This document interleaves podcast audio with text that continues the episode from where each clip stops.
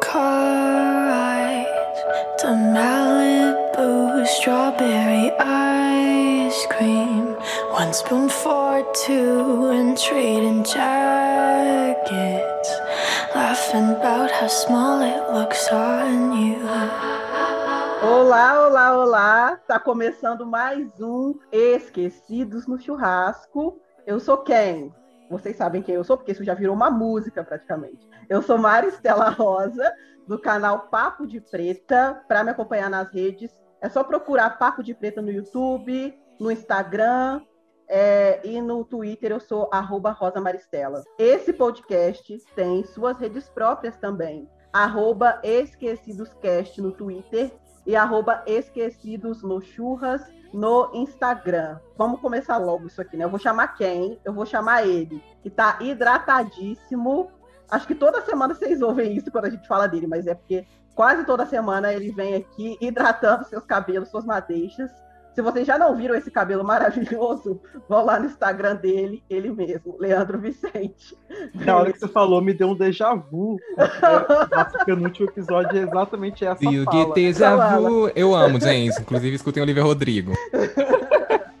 Oi, gente, eu sou o Leandro Vicente, eu simplesmente Levito, em todas as redes como arroba LFVITLK, Levitalk. Falo lá sobre trocas culturais, aprendizado de inglês e coisas desse mundo aí. Se você quer se descolar um pouco da realidade, esquecer um pouco que estamos vivendo nesse país de Bolsonaro sem vacina, vamos lá nos alienar um pouco. Acabei de fazer um vídeo falando de como formular com os americanos. Olha, fazendo o jabá do vídeo específico, inclusive. O vídeo sobre o Tá que? feliz, Marco Antônio? Tá Morar com- feliz?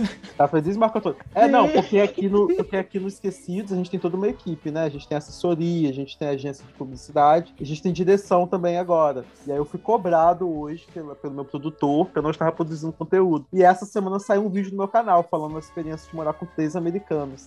Quem quiser ir lá assistir, eu tô falando lá. Enfim, né? Fica aí. E qual é a experiência, gente, de morar com três americanos, gente? Três americanos. Um deles militar ainda. Olha só, ó, dei, dei o. É, Margit, querem mais detalhes? Vão lá pro Exato. mas já dei a sinopse. Mas é isso. Vou chamar aqui a próxima pessoa. Quem eu vou chamar? Falando em americanos, né? Obviamente, vou chamar minha amiga Patrícia Ramos, que se encontra nesse momento em diáspora, fora do Brasil. Toda hora que fala uma coisa dessa, eu nunca acho que é comigo. Eu digo, quem viajou para os Estados Unidos, eu não sei, gente, pelo amor de Deus. Quem é que tá além de mim? Porque sempre tem uma coisa, né?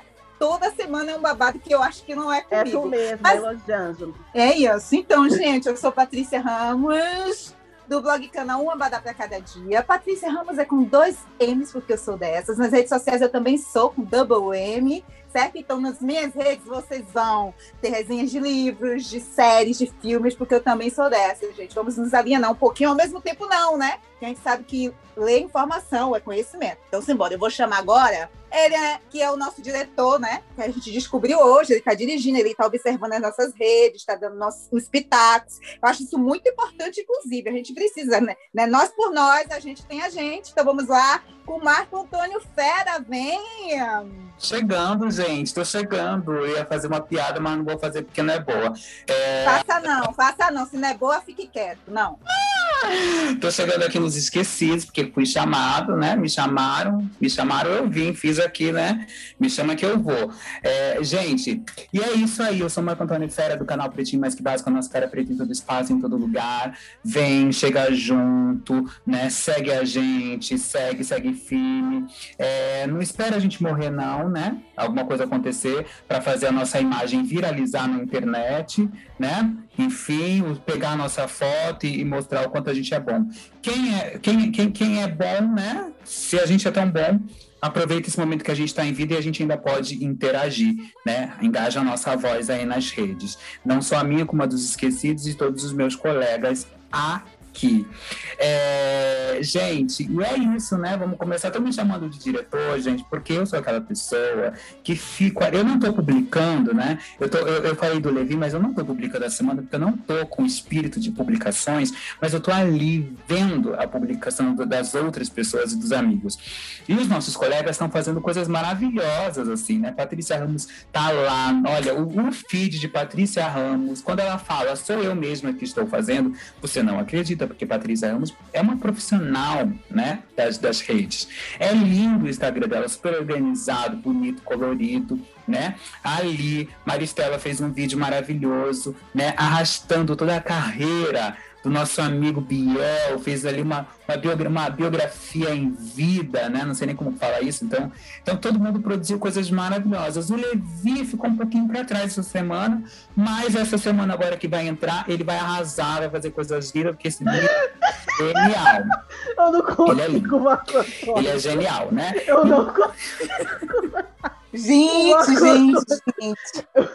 gente a expectativa que ele cria. Ele é lá a realidade, um TBT é de Eu não é vai ter. É isso, Marco Antônio. Mas é isso, Brasil, é isso. Não vou tomar o tempo de vocês aqui, que hoje a conversa é maravilhosa. A gente tem um convidado especial, todo bonito, todo maravilhoso, brilhante, que vocês vão saber daqui a pouco. Mas agora eu vou chamar ele, que eu tô observando que tá ficando pela terceira semana consecutiva por último, né? Mas assim, tô, tô, eu já estive nesse lugar, eu já estive nesse lugar, eu sei como é. Então eu vou chamar... Gente, ele tá promovendo agora. Biel Braga, lindo, maravilhoso. Vem, Biel, vem. É isso, né, Marco? Um sobe e empurra o outro, né? Então foi isso que foi acontecendo. Fui subindo aí fui sendo jogado pra baixo. Aí você já chega e me dá um pontapé, eu caio de novo, mas é aquele negócio, né? O decair é do homem, mas o levantar é de Deus. Então, se Deus quiser. Ah, amém. Eu vou voltar edificada, porque eu sou o Biel Braga do canal Um Bipolar, que produz séries, paródias e várias coisas legais para vocês dar risada nesses momentos difíceis que estamos passando, não é mesmo? Não é isso, Marco? Eu não vou nem render aqui falando das minhas redes, falar de nada, porque eu quero logo que comece esse programa, porque senão vai ficar falando e não vai acabar nunca. Então eu vou chamar ela, Maristela Rosa, por favor, tira a gente desse buraco.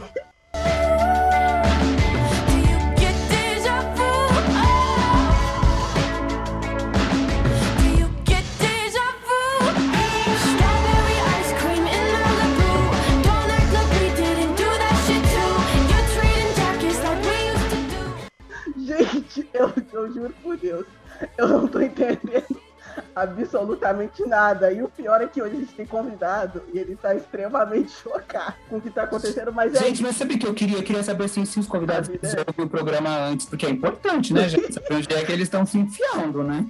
Ai, meu Deus do céu. Então, é, a gente tem um convidado maravilhoso. Eu conheci ele quando eu participava de outro podcast, o Twitchcast. É, foi o primeiro podcast que eu participei, inclusive, participei como convidada. E aí, é, depois eu participei algumas outras vezes no Twitchcast. É, a gente se conheceu, a gente começou a conversar nas redes e no, pelo WhatsApp também. É, ele é uma pessoa maravilhosa, inclusive sigam Roldão, ele faz um trabalho super legal nas redes. É, e Roldão, fale com a nossa audiência, se apresente, por favor. Olá, pessoas. É, se era para sair do buraco, eu não sei, porque cheguei, né? Então, não sei bem se a gente subiu. Mas meu nome é Roldão. É, não sou, se você é da região sudeste, não tenho nenhuma ligação com atacadista Roldão. Gostaria, mas não tenho, tá? Não sou herdeiro de nada. É, meu projeto na internet é o Bicha Cria, no Instagram, CH, depois vocês procurem aí. Eu conto história de, de pessoas da comunidade LGBTQIA, só histórias positivas, porque histórias negativas a gente tem já no noticiário de vez em quando, né? Não precisa. E sim, eu escuto, né, o Esquecidos, escutei alguns episódios já, inclusive estou muito feliz, muito honrado de ser convidado. Nunca imaginei, gente, que eu fosse chegar tão rápido no Esquecidos assim. Um, um programa que já teve Tássio. Menina, eu sou muito fã, eu sou muito fã, sério. Pensa, eu na mesma posição que Tássio Santos. Nunca. Eu fico, eu, eu fico passada, mas enfim. Mas é isso, estamos aí, estamos prontos para falar de apresentações ao vivo. É, já era poder falar do tema? Não sei, mas estamos prontos. Vamos, é, é isso. Esse programa é isso mesmo. A gente não fala do tema, fala depois, fala antes. Amo. A gente finge que mas, mas, mas, fala tem uma, coisa. Mas tem uma coisa muito importante. Onde é que a gente encontra Roldão Barro Júnior? Onde é? Onde é? Qual é a arroba? Ah, chique. Ó, oh, eu não produzo conteúdo na minha arroba, só do Bicha Cria, mas para quem tiver curiosidade, ver a minha cara, é arroba Olá Roldão. Roldão escreve R-O-L-D-A-O. Todas as redes, todas as redes. Então, então, então vamos lá para o nosso tema que é apresentações ao vivo, apresentações icônicas que a gente assistiu, seja, sei lá, naquele DVD, seja numa apresentação de, sei lá, um VMA, ou seja, um show que a gente tenha ido. Vamos conversar sobre isso, porque eu sou, eu sou apaixonadíssima por apresentações ao vivo, inclusive. É, gostaria de ter ido muito a, a, muito mais shows do que eu fui, e essa pandemia tem que acabar em nome de Jesus Cristo, amém. E aí quero saber muito qual foi a apresentação ao vivo aí. Primeiro quero saber de show, que vocês efetivamente foram é, e que marcou vocês, e eu vou começar falando de Beyoncé, não tem como não falar dela. Não tem como não falar de minha diva, Queen Bee. Fui no show da Beyoncé em 2013, o Biscatter World Tour. Fui em BH. Já contei aqui em algum momento que a viagem foi difícil, que o cara Sim, dava. Inclusive, lembrar o pessoal de ouvir o nosso episódio, o episódio sobre nossos artistas favoritos, eu acho, né? É um E eu não mais sei, ou de diva pop, É, ou de música. É, eu acho que foi de Diva Pop. É, pode babado ser. esse episódio. E aí fui no show dela efetivamente e foi o momento. Gente, eu simplesmente estava chocada que eu estava vendo Beyoncé com os meus próprios olhos e que eu estava ouvindo a voz dela, sabe? Ouvindo ela efetivamente assim.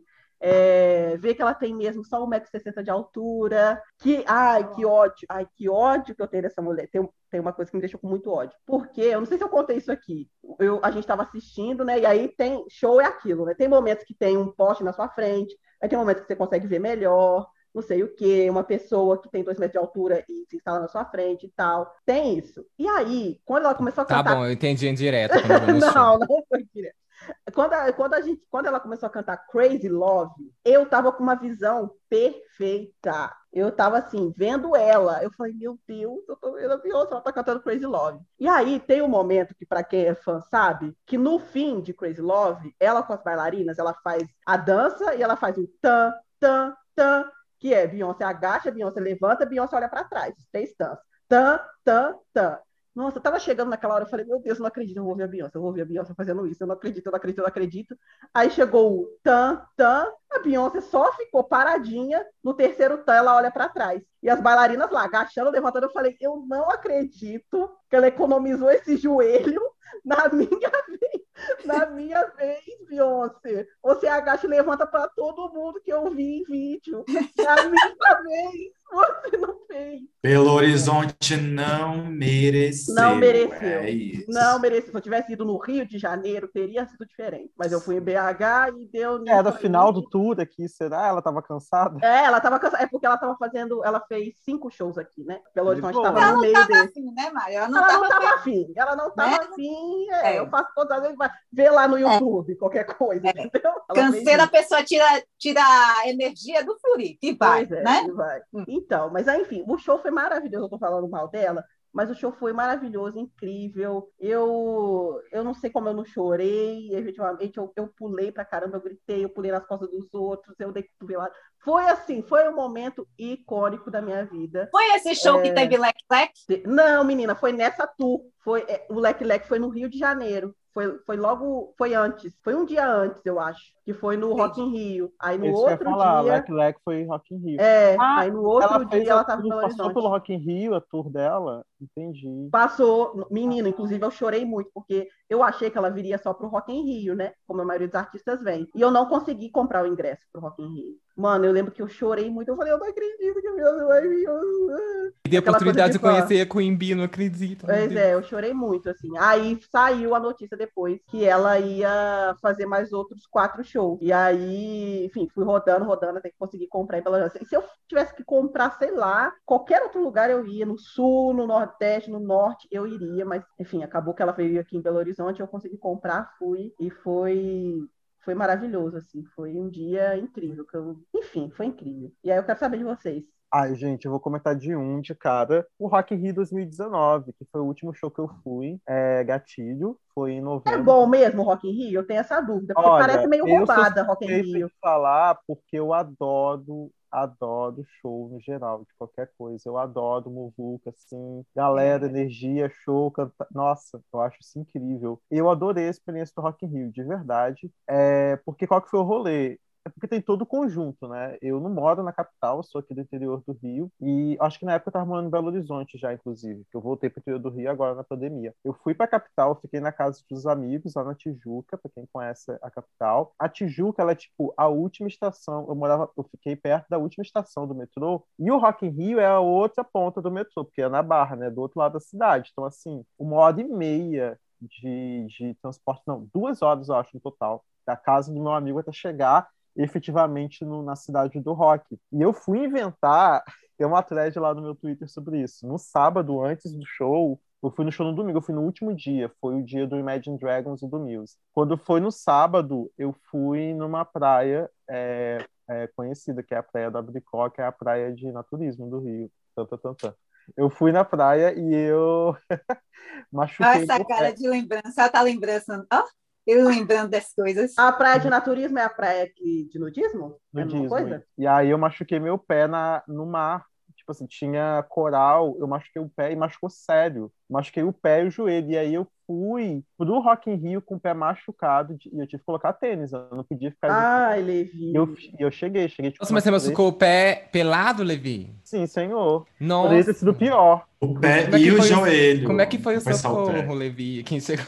Não, mas, mas assim, esse é todo um capítulo à parte, mas foi tenso. Mas Isso é todo um capítulo à parte, o meu pai. É todo um capítulo à parte, porque é toda uma história à parte, porque eu fui sozinho. Aí, para quem não, conhece então tá. o lugar, é muito isolado. Obviamente é isolado, é lá na região da zona oeste do Rio. Tem, tipo, a prainha e tem a praia de... Ah, esqueci outra praia, mas é bem, é bem isolado, só dá pra ir de carro. Gente, para vocês terem noção, assim, para que é tão isolado que você tem que atravessar um... Você tem que subir uma serrinha, porque ele fica na mata, numa matinha fechada, assim. É, é uma área de preservação natural. É uma área de preservação natural. Então, para você chegar, você tem que ou ir de mototáxi, que eles cobram, tipo, 50 reais, ou você tem que ir de carro. Só que o problema é que quando você chega lá, se você for e não combinar a volta, você fica lá, porque a internet nem pega no lugar. Foi exatamente o que aconteceu, porque eu, eu saí da água machucado e fiquei sentado, e aí eu, eu assim, estava sangrando, mas não muito, estava sangrando um pouco. Aí eu falei, mano, eu vou ter que. Aí eu aguentei, não estava doendo tanto. E aí começou a escurecer, o sol se põe rápido lá, né?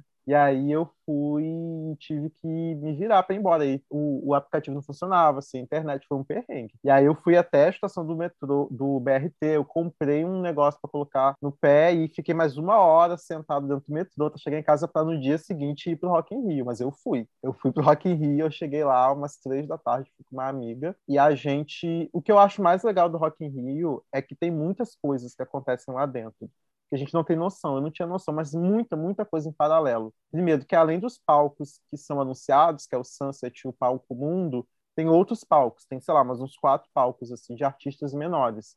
Nesse ano teve o famigerado Palco Favela, inclusive, que tiveram, de fato, artistas da favela a grande maioria. Teve um horário. Oh, amém, fui... Rock in Rio. Oxe. Pois é, teve um horário que eu fui que teve uma orquestra de umas crianças de uma favela do Rio, foi bem legal. E aí tinha também alguns outros espetáculos que acontecem. Tem tipo uma área fechada que tem uns espetáculos mais circenses, assim, tem, tem de tudo, assim, tem muita coisa.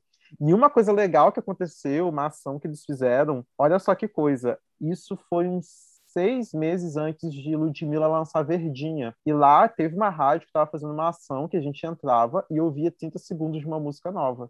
E era Verdinha. Então eu ouvi Verdinha, tipo assim, 30 segundos, vários meses antes de ser lançado. A gente tinha que deixar o celular de fora, eles filmavam a gente, a nossa reação.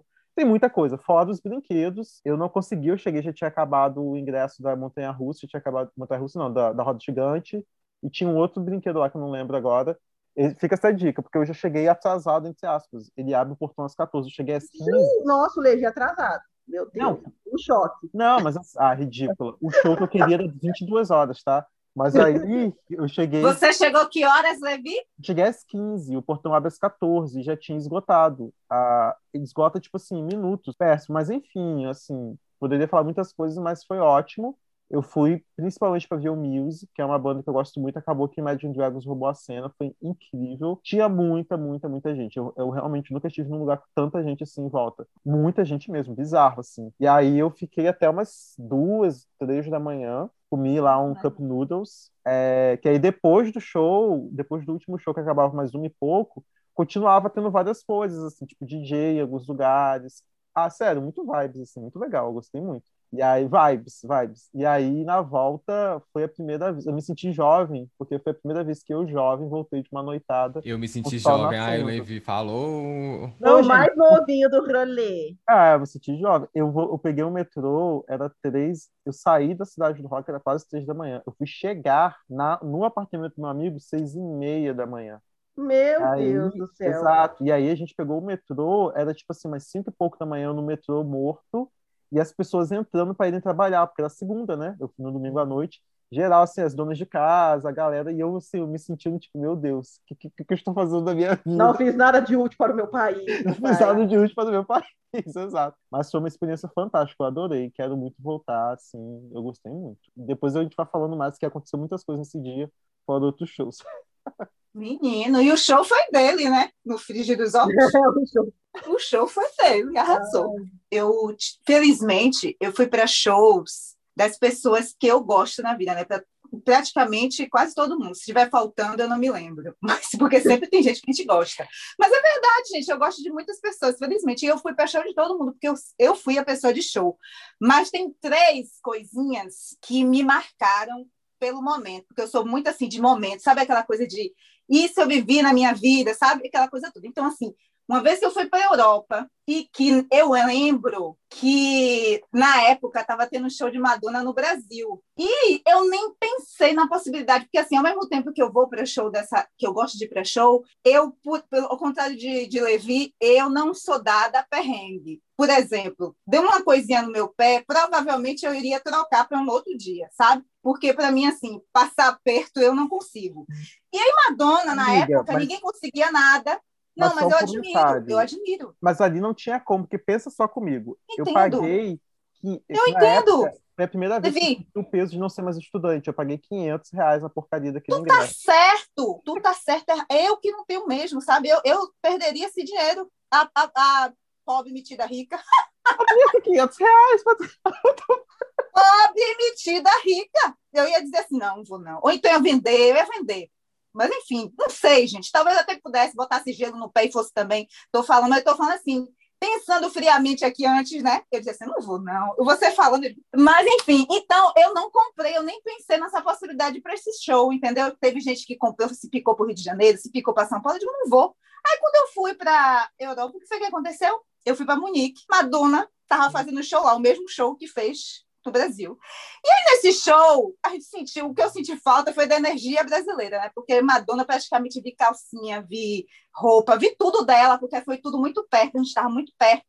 Então, assim, eu queria ligar para os meus amigos no Brasil para contar: meu Deus, Madonna tá gritando aqui no meu ouvido, sabe? Aquela coisa toda, a emoção de ver Madonna e ao mesmo tempo a emoção de querer falar com todo mundo. E não era a época que a gente tinha stories, que tinha essas coisas, que a gente podia compartilhar, né? Tinha que gravar, filmar aquela máquina velha, essa coisa toda, para mostrar depois. Então, assim, era muita coisa. Eu digo, meu Deus, Madonna, era muito perto. Outra vez, nessa mesma viagem, eu fui pro show do Coldplay, que também foi. Ai, meu sonho pro show do Coldplay também. Ó, justamente aquele show que tinha aquelas borbo a borboleta, sabe? Aquele. Aham. Gente, aquele eu ia dizer o disco, né? Eu ia dizer disco. Da Aquele negócio que tinha borboleta. Aí que tinha uma hora do show que eles jogavam aquelas borboletas todas, aquelas coisas coloridas. Gente, muito bom aquele show. gente foi mais no interior.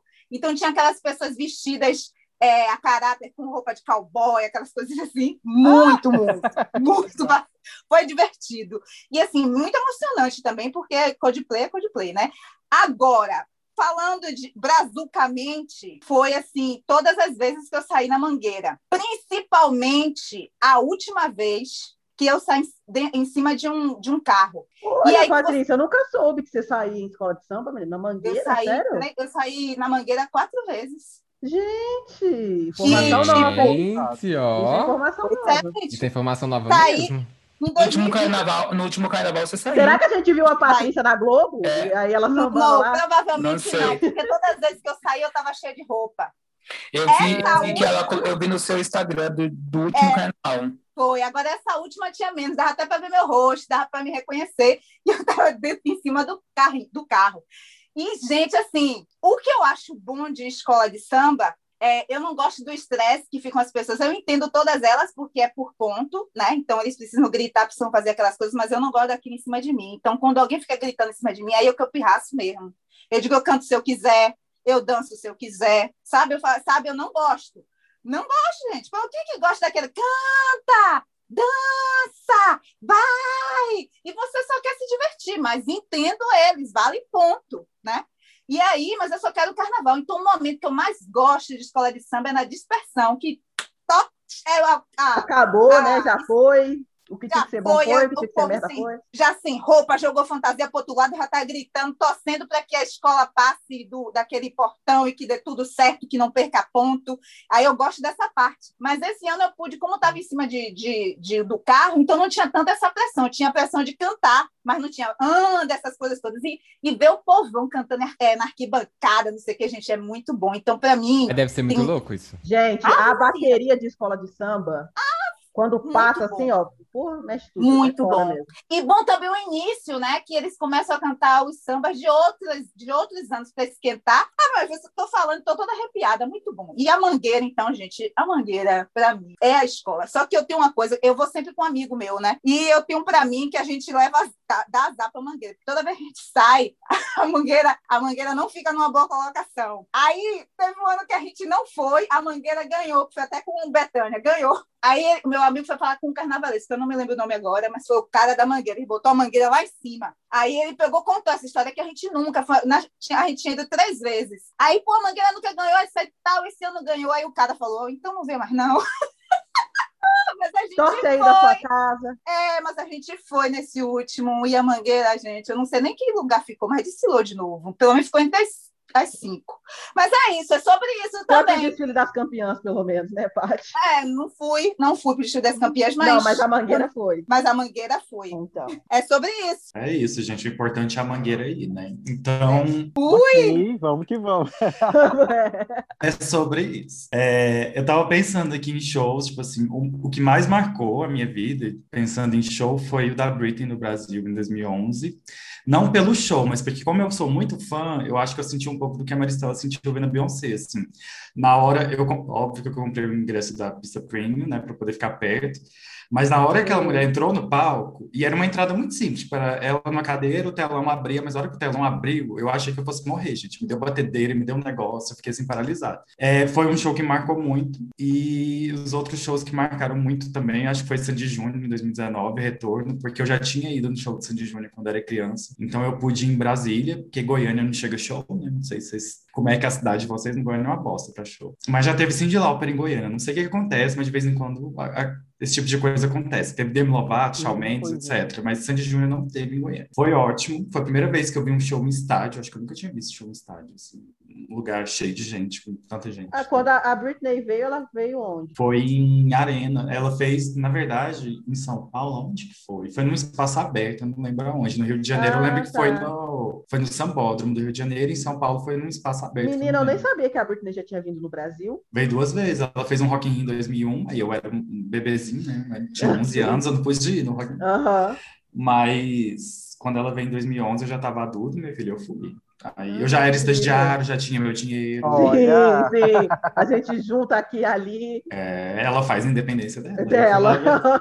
E o último show que eu vi me marcou também, que foi da Kylie Minogue. Gente, eu sou muito louca, porque em março de 2020, antes, dias antes da pandemia, né, ser escancarada no Brasil, digamos assim, eu tava em São Paulo para assistir o show da Kylie Minogue e do Little Mix, que foi no Festival Girls até. Teve Olha show da Linda Quebrada, que teve show do um monte, teve, teve show de um monte de gente. E aí resolvi ir. Falei, ai, vou. E foi a melhor decisão que eu tomei na minha vida, porque depois eu fiquei um tempão trancado em casa, né? Teoricamente, estamos aí até hoje, sem show, sem nada. E eu vivi aquilo. Além de ter vivido o carnaval, eu pude viver, show- viver esses shows. E o show da Kylie foi muito especial, porque como ela tinha vi- vindo no Brasil uma vez, há muito tempo atrás, ela sabia o potencial dos fãs brasileiros. Então ela caprichou muito no show. Ela trouxe estrutura. Eu tenho certeza que ela não teve. Na minha cabeça, ela não teve lucro com aquele show, gente, porque ela trouxe.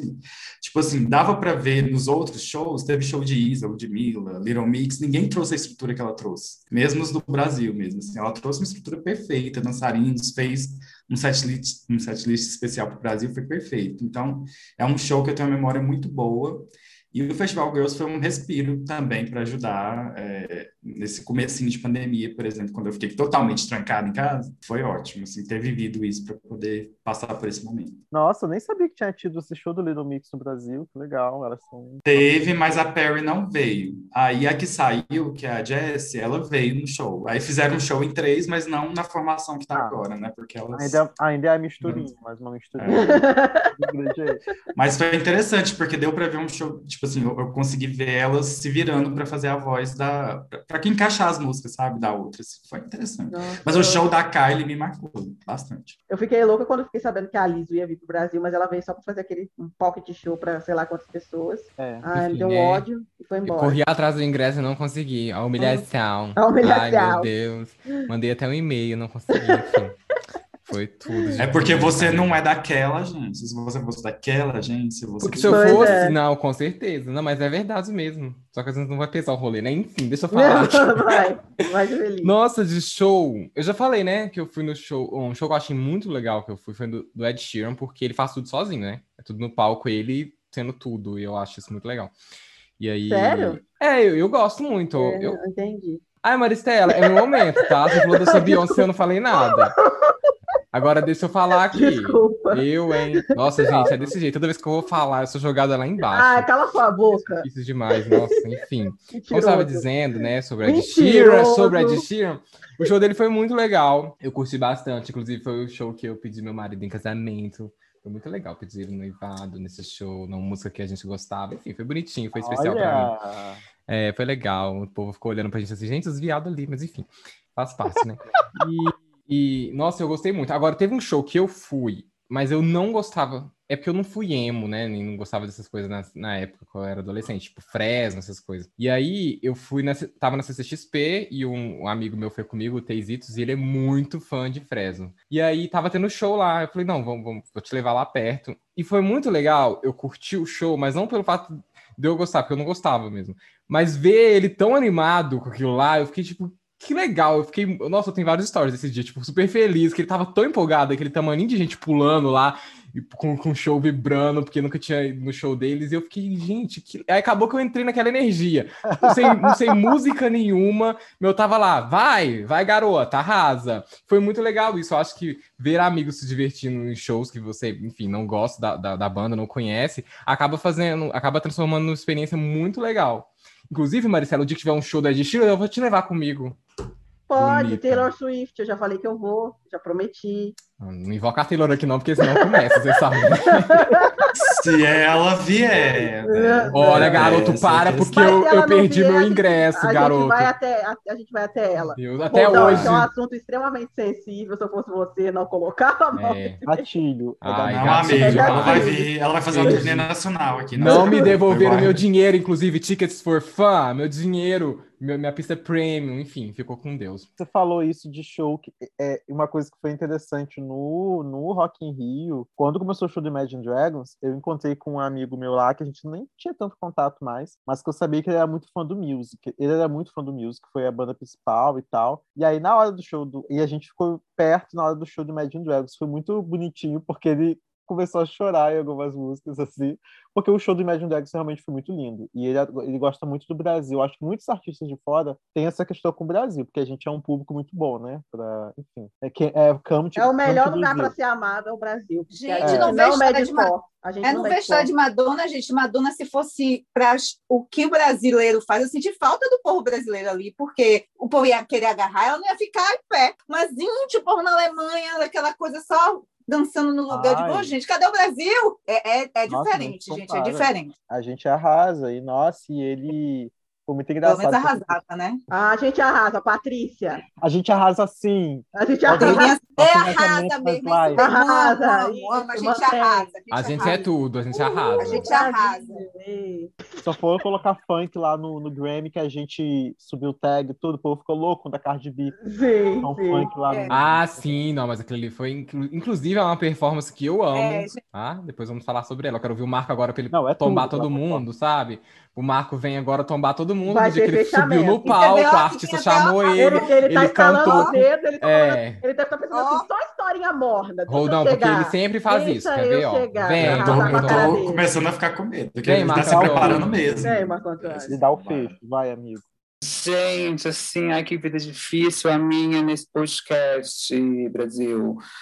Ai, gente, vocês acabam comigo, o convidado fica com ranço de mim sem, sem, sem me conhecer. Gente, mas vamos lá. Quando a gente vai falar de show para Marco Antônio, porque assim, eu vivo show desde que, desde sempre. Eu, eu amo show. Eu amo, eu sou uma pessoa que eu amo show. Eu amo ir ao show, eu amo fazer show, eu amo dar show Brasil. Show é a minha vida. Sabe, a gente sabe, a gente sabe. A gente Essa é- sabe. essa- quem me sabe conhece. Então, assim, gente, falar de um show é muito difícil para mim. Não era o contrário, não. Difícil. Quem me conhece sabe. A dislexia pessoa. Quem me sabe, Quem me sabe. Quem me sabe conhece. quem me sabe conhece. Tudo. Tudo. É porque ele faz o bordão dele, né? É isso. É o é. conceito. É o é. Ele É é o português, não tem É o conceito Até porque sobre isso é, né? Sobre É, sobre isso é. Sobre isso é. Sobre isso é. Gente, é isso, Brasil. Mas vamos lá. Gente, é, eu só percebi que eu falei depois que eu falei, mas é isso, tudo bem. É, gente, segue. É, gente, eu amo show, mas hoje eu vou contar para vocês de um show que eu fui de um artista. Vou contar esse, depois eu conto outros, mas é que esse foi muito legal. Gente, eu tinha um sonho, um desejo maravilhoso de ir a um show de Milton Nascimento. Mas eu nasci numa época em que Milton Nascimento faz, já, já se fazia poucos shows, né? Pouquíssimos e raros shows. Então, assim, é, eu me lembro que eu comecei a ouvir Milton Nascimento, Jair Rodrigues, Elis Regina, Elza Soares, a partir dos 14 anos, porque até os 14 anos era Sandy Júnior e Xuxa, né? Eu fui, comecei para o teatro e o teatro me levou para esse, esse mundo. Quando eu comecei a ouvir Gilberto Gil, é, Milton Nascimento, enfim, eu falei assim, gente, que- quem são essas pessoas? De onde elas vêm? De onde elas saem? Meu Deus, quero ser como essas pessoas. E não tinha YouTube na época, né? Não tinha, não tinha internet, não tinha computador. Então era aquela coisa de CD, de disco, de ver a foto da pessoa no papel, sabe? Então eu fui criando uma relação de amor e afeto muito grande. E eu nunca tinha ido a um show do Milton Nascimento, e aquele sonho, né? E eu me lembro que quando tinham shows do Milton, que eram shows esparsos, era, eram shows caríssimos. E aí eu fui morar no, no Chile em 2009, e aí, no meio disso, gente, rola um show de quem no Chile? Um show de quem no Chile, Brasil? Tinha que ser no Chile, né, Marco Antônio? de Milton Nascimento no Chile. Era uma comemoração ao, ao- ao Brasil. Eu cheguei no Chile em julho e o show foi em setembro.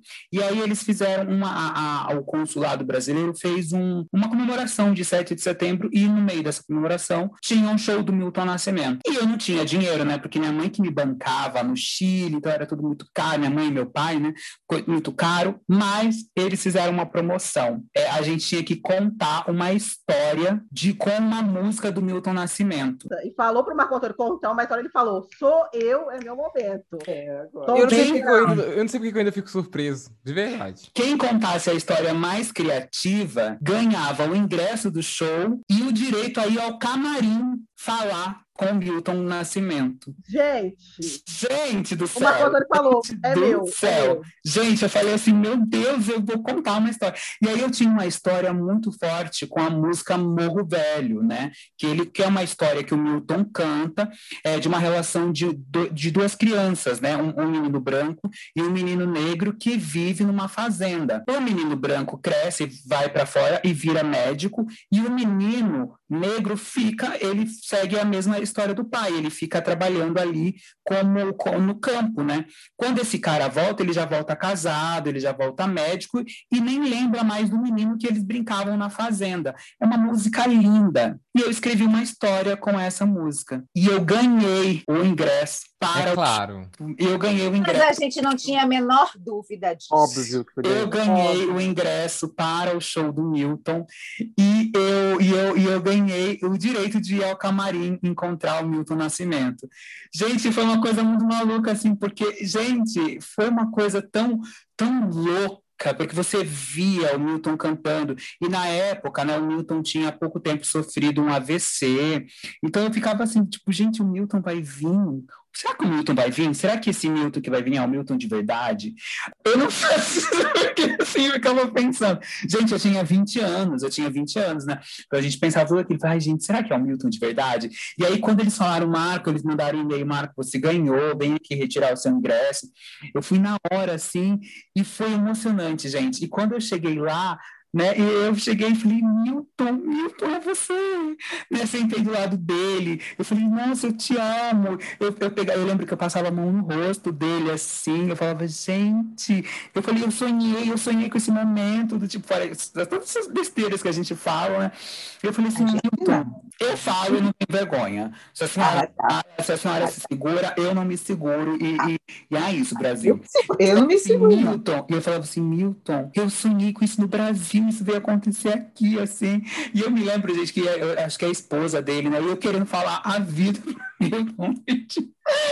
outras... Lindo, pode ir, pode ir. E, acabou, moça, tá eu me lembro da moça me tirando assim, e eu saindo falando para ela, gente, moça, eu não acredito. Eu sei que eu, eu abraçava todo mundo, agradecia todo mundo, não sabia nem quem tinha, quem era a organização. Meu Deus do céu!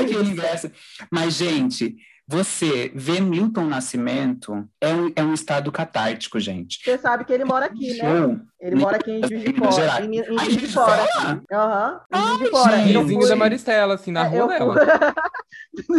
é, a Maristela pega o pão, a Maristela compra o pão e deixa na... Isso, aí, ó. Nossa, Não, mas é sério. A gente ele tá irritado, Patrícia. Olha que linda a foto. Marco Antônio tá mostrando pra gente a foto pra, pra provar que é real. Então, mas ó, o que aconteceu? Eu fui numa uma amiga, o Gilberto Gil veio fazer show aqui em, em Juiz de Fora. E aí, a, a irmã ou amiga de uma amiga, sei lá, estavam organizando o show do Gil aqui e ela ganhou ingresso, essa minha amiga, e ganhou dois. Ela falou, vamos comigo. Eu falei, vamos, claro. Fui no show do Gil e tal, maravilhoso, incrível. E aí, eis que começa um momento todo mundo a bater palma, assim, tal. E aí vem andando pelo meio do, do, teatro o Milton Nascimento. E aí ele vem andando no meio da galera cantando, e aí ele, Gil, o Gil e o Milton cantando, assim. A gente, meu Deus, que como? O Milton tá fazendo o quê aqui? Meu é, Deus, meu Deus, meu Deus, o quê? Como? E aí, depois é, que eu descobri que ele mora aqui. Então, tipo, Aquela coisa, ah, o Gil veio fazer show, vou lá ver meu amigo. É, e a gente tava. É, a, MPB no show, né, gente? É, foi foda, foi incrível. É, e foi, e para mim foi emocionante, assim, gente. Eu, eu fiquei assim, foi um presente, assim.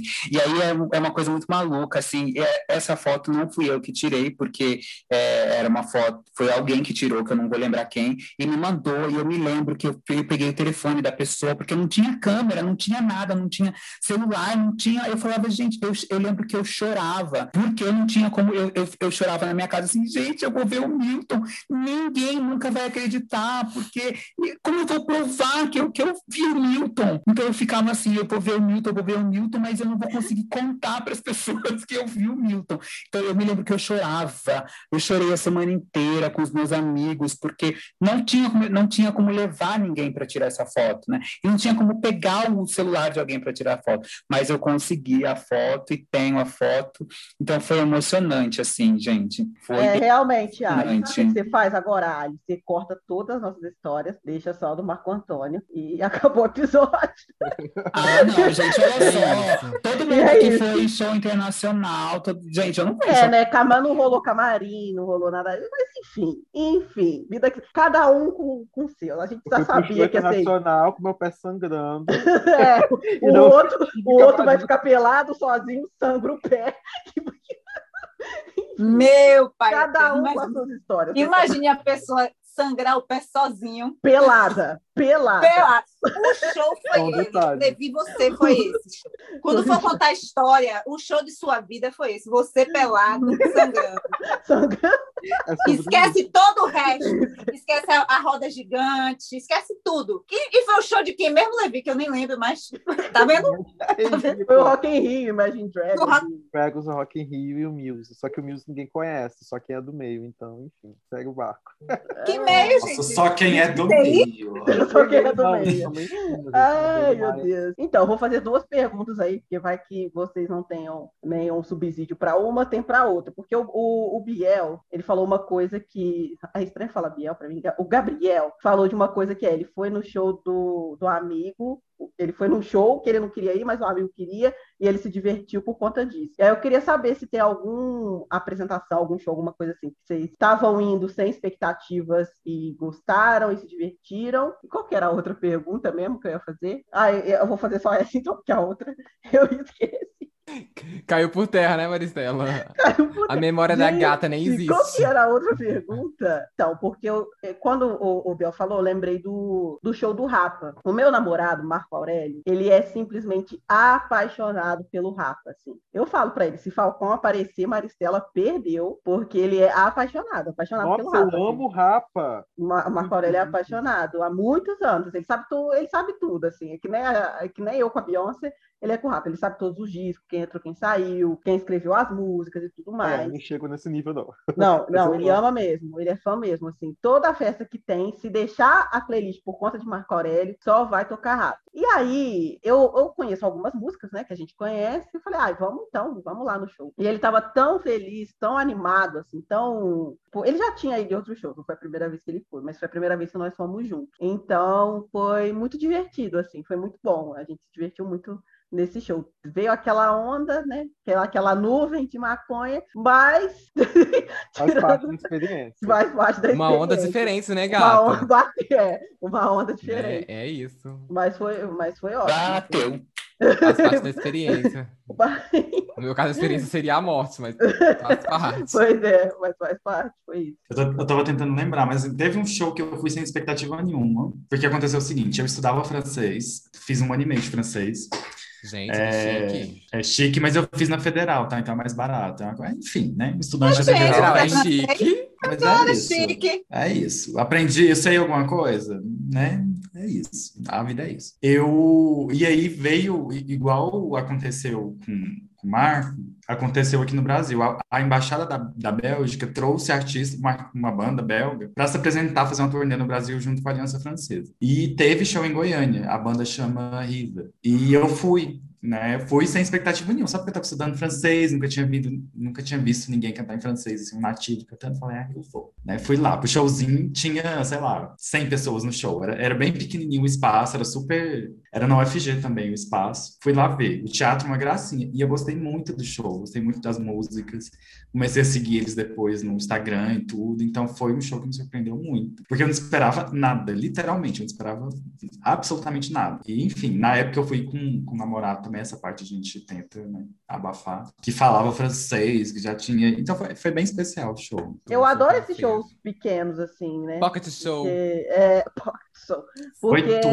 é uma experiência diferente, assim, desses shows enormes que a gente é empurrado e é levado, Sim. e a energia É. contagia, mas esses shows pequenos, É. eles têm essa coisa de você consegue ver a, Sim. quem tá cantando, não tem afobação, você Aham. consegue. Você consegue olhar no olho do artista, o artista Sim, olhar no seu olho. Exatamente. Nesse mesmo teatro que eu fui, teve uma época que o Silva cantou aqui, nesse mesmo teatro, bem no comecinho, ele não tinha nem CD ainda, ele tinha lançado só um EP, e ele veio para Goiânia e cantou nesse teatro, e eu fui. E eu lembro de dele olhar para mim cantando uma música, e depois eu fui comer numa pizzaria, e ele apareceu na pizzaria também, tipo, para comer, então, histórias. Hoje Silva, né? Eu tô pensando, eu não fui no, o que me vem à memória não é um show, mas é uma peça de é uma, uma peça de teatro. Foi da Fernanda Souza, quando ela tinha um espetáculo dela. E é Era uma- tipo um monólogo, né? Uma coisa assim. um monólogo, é um monó... Gente, mas foi muito. Eu lembro. A minha Eu a minha amiga é Meu passado não me condena, eu acho que era esse o nome. Não Eu era? acho que é isso, eu Acho acho. que é isso. Porque ela veio aqui em Juiz de Fora também. Eu não fui, mas eu lembro. Pois é, uma amiga minha muito fã dela. É, e tipo assim, e ela vivia falando da Fernanda Souza, ah, Fernandinha, Fernandinha, Fernandinha.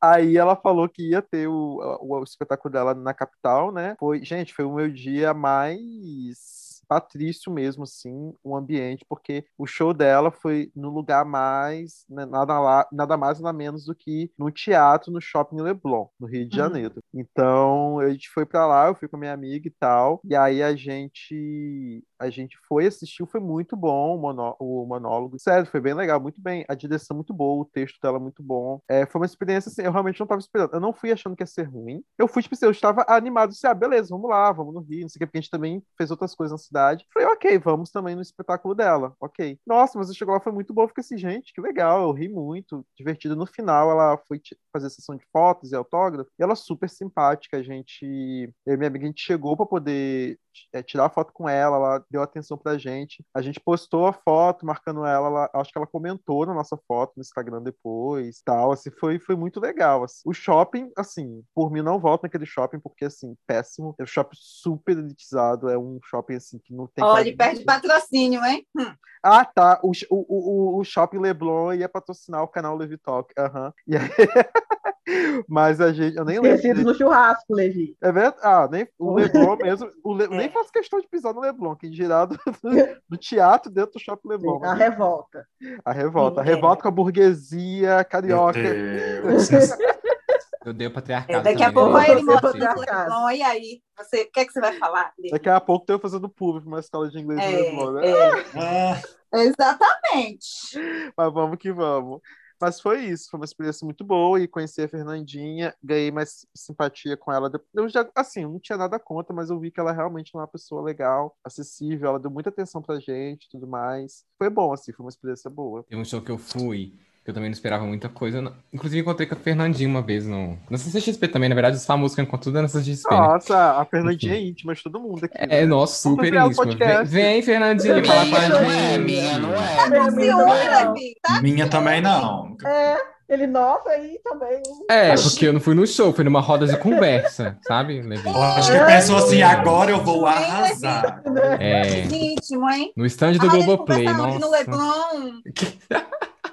Ai, gente, enfim, foi no show da Super Combo. Super Combo, eu ouvia Super Combo. Foi no show de Super Combo. Ai, depois eu quero falar do Então, eu, eu, eu ouvia Super Combo, tinha algumas músicas que eu gostava, porque o Gleison gosta muito. E aí gente, eu ouvia assim aqui em casa de vez em quando. Aí esse show, que também foi em uma CCXP, saudades. E aí tava, eu tava montada nesse show. Aí eu fui lá pra ver o que, que tava rolando. E aí a galera extremamente surtada sei lá, transcendendo, parecia um culto gigantesco. Eu tô assim, Amigo, gente, é assim. que é o que, que tá rolando aqui? É muito e aí, e eu vi a galera louca e eu, meu Deus, que legal. Eu falei, eu quero ficar louco com essa galera também. Aí eu entrei lá no meio, comecei a levantar as mãos. Eu não tava esperando muita coisa. Quando só vi o anúncio do Super Combo, achei que ia ser um show depressivo. Porque as músicas do Super Combo é, assim. É assim Elas são mais você... good vibes. é, mais good vibe. É, é, eu, acho, eu acho que aqui só Levi, Talk e Gabriel sabem o que é Super Combo. Tá todo mundo. Então, as músicas do Super Combo são as músicas mais good vibe, uma música mais que você coloca assim pra ouvir. Ai, pressão baixa, pressão uma coisa baixa. pressão baixa. Ai, que ódio. Eu vou procurar depois, é porque Super Mas é muito boa. era internet, telefone, com ligação ilimitada. não, gente, não é. O Super Combo era batata frita extra. Não, não é esse Super Combo. Esse Super Combo é legal. Eu juro que eu vou procurar Super Combo, não procure, procure.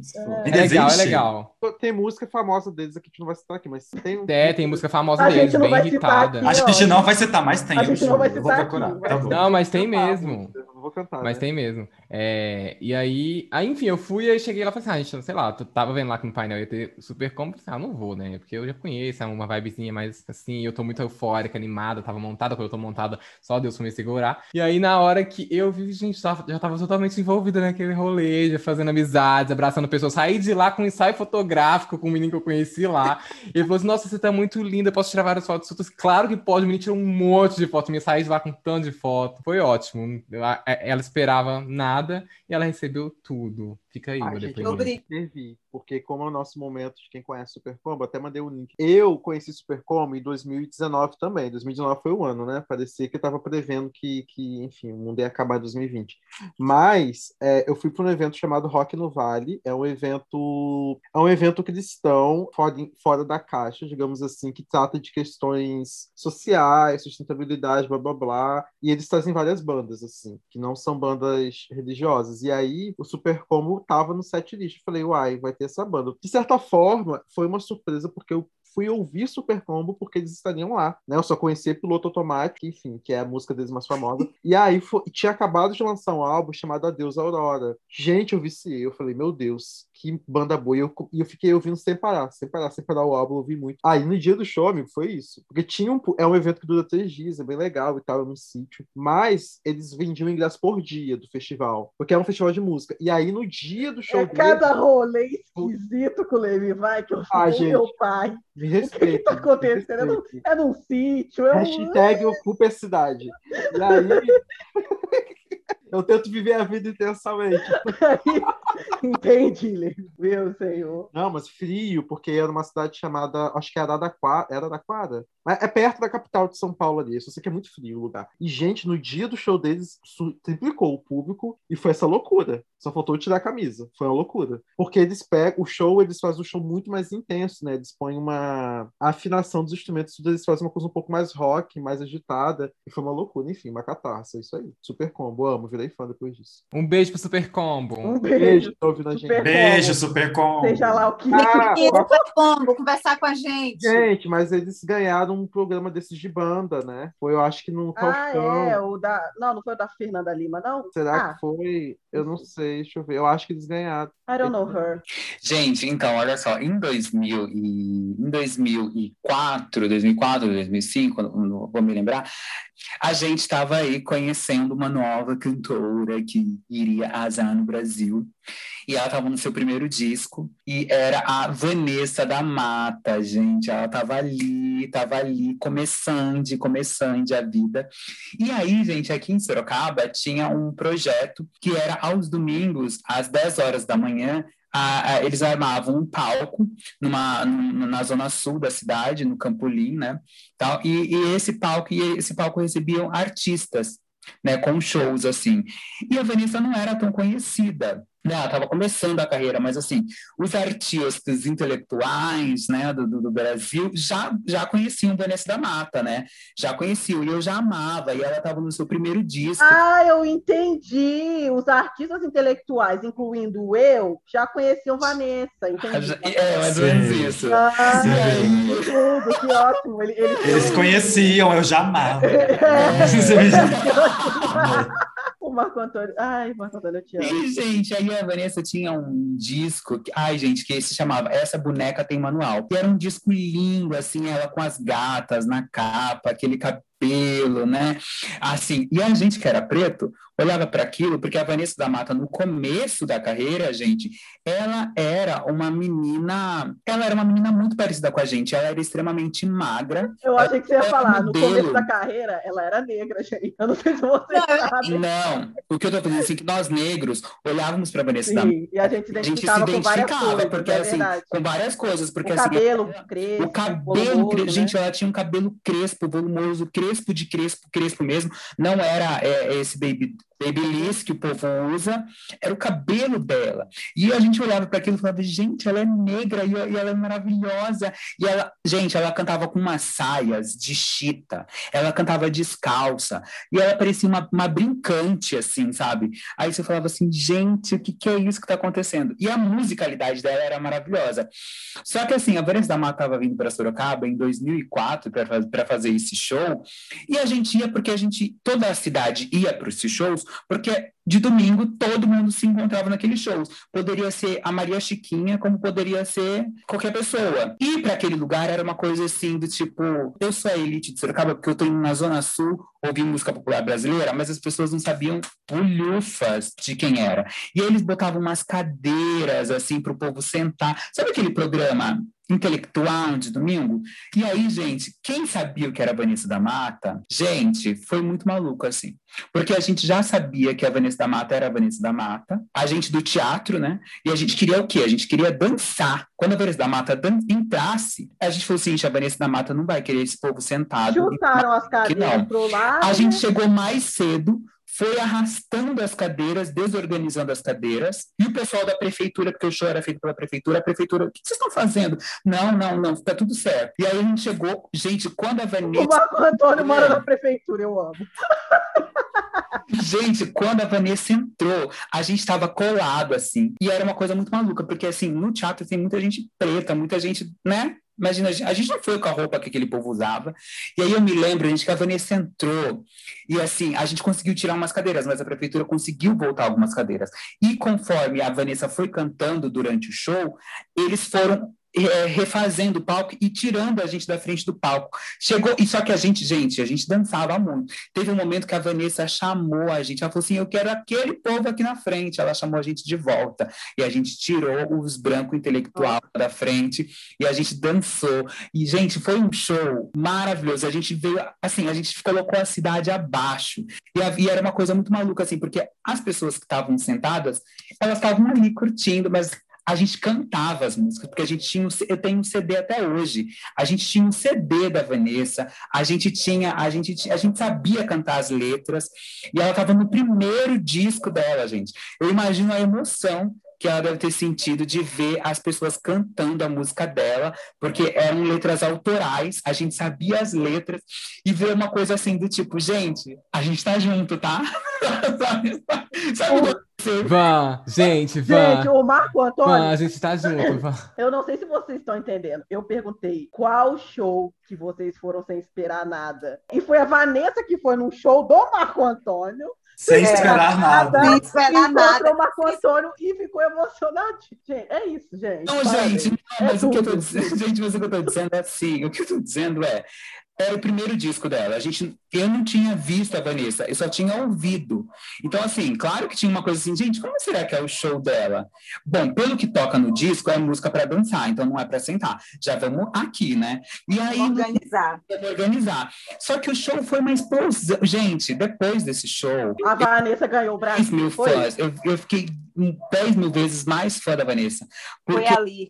Foi uma coisa muito assim, a gente tava... Foi ali, não foi, Patrícia? Foi a virada de, da carreira da Vanessa da Mata foi, foi ali. Foi a ali. partir daquele momento ela, ela, ganhou o nome foi dela. Foi na dança das cadeiras.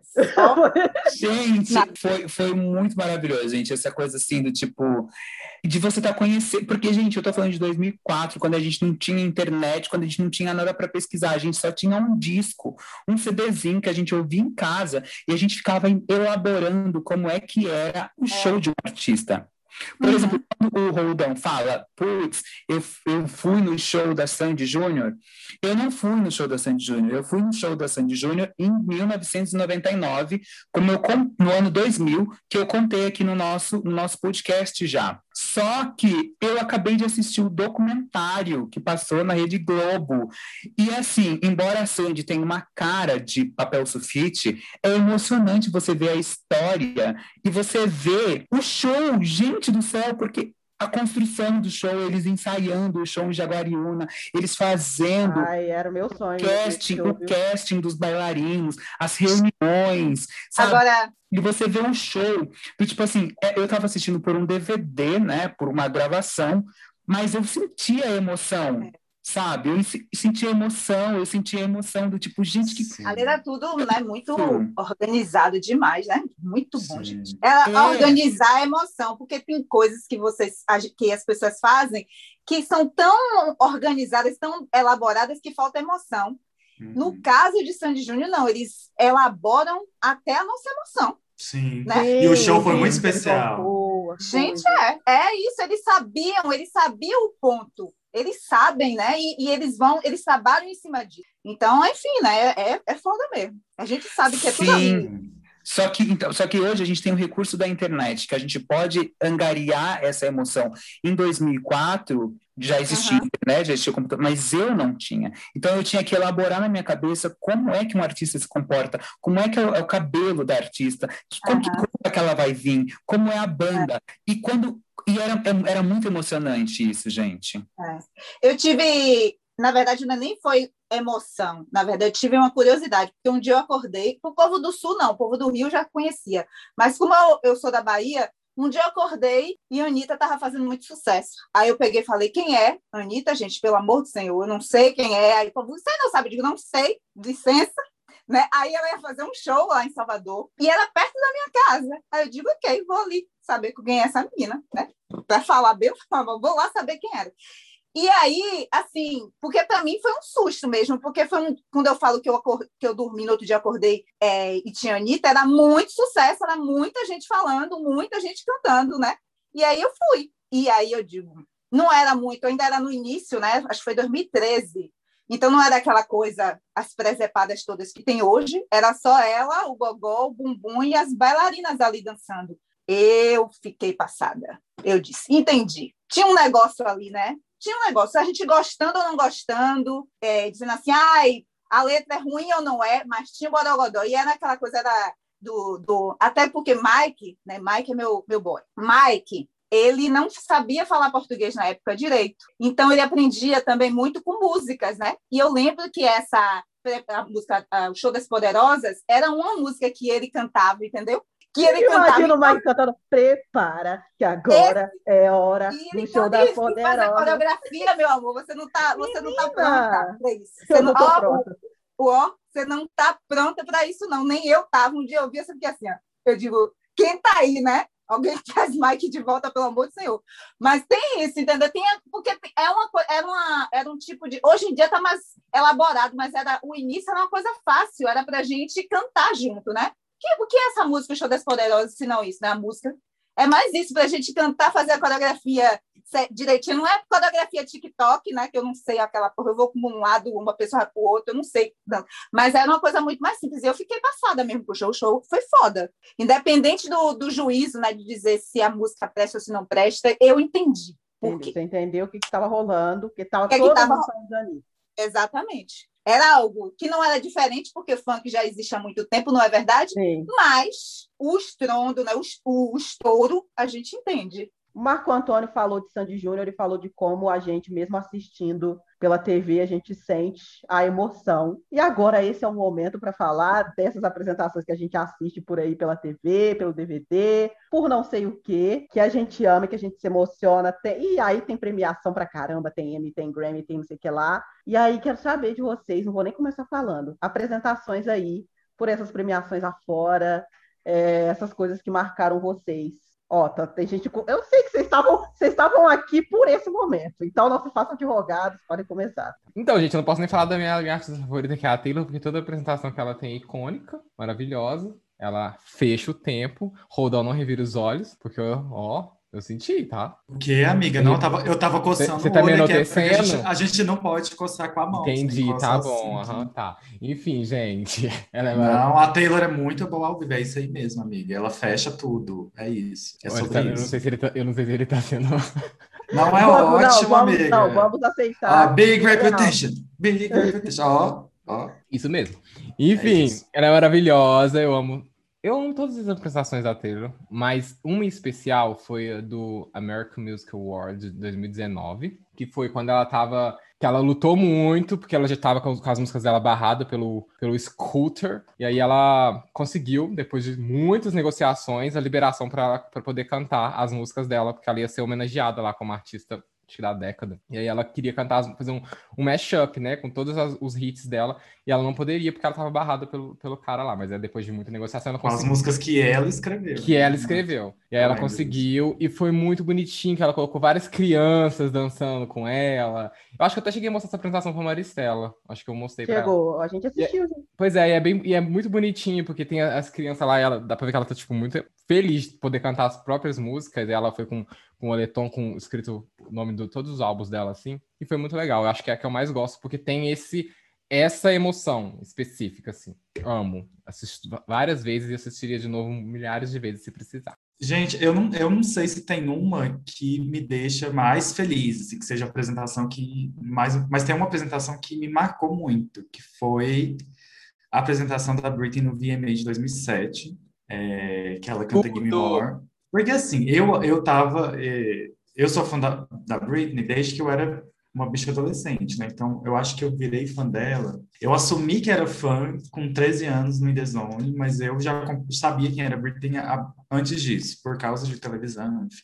E naquela época, para quem não pegou o contexto, ela tinha é, surtado, né? Teve o lockdown, o, a queda dela pública, e aí aquela seria a primeira apresentação dela pública depois de tudo aquilo, de ter sido internada, etc.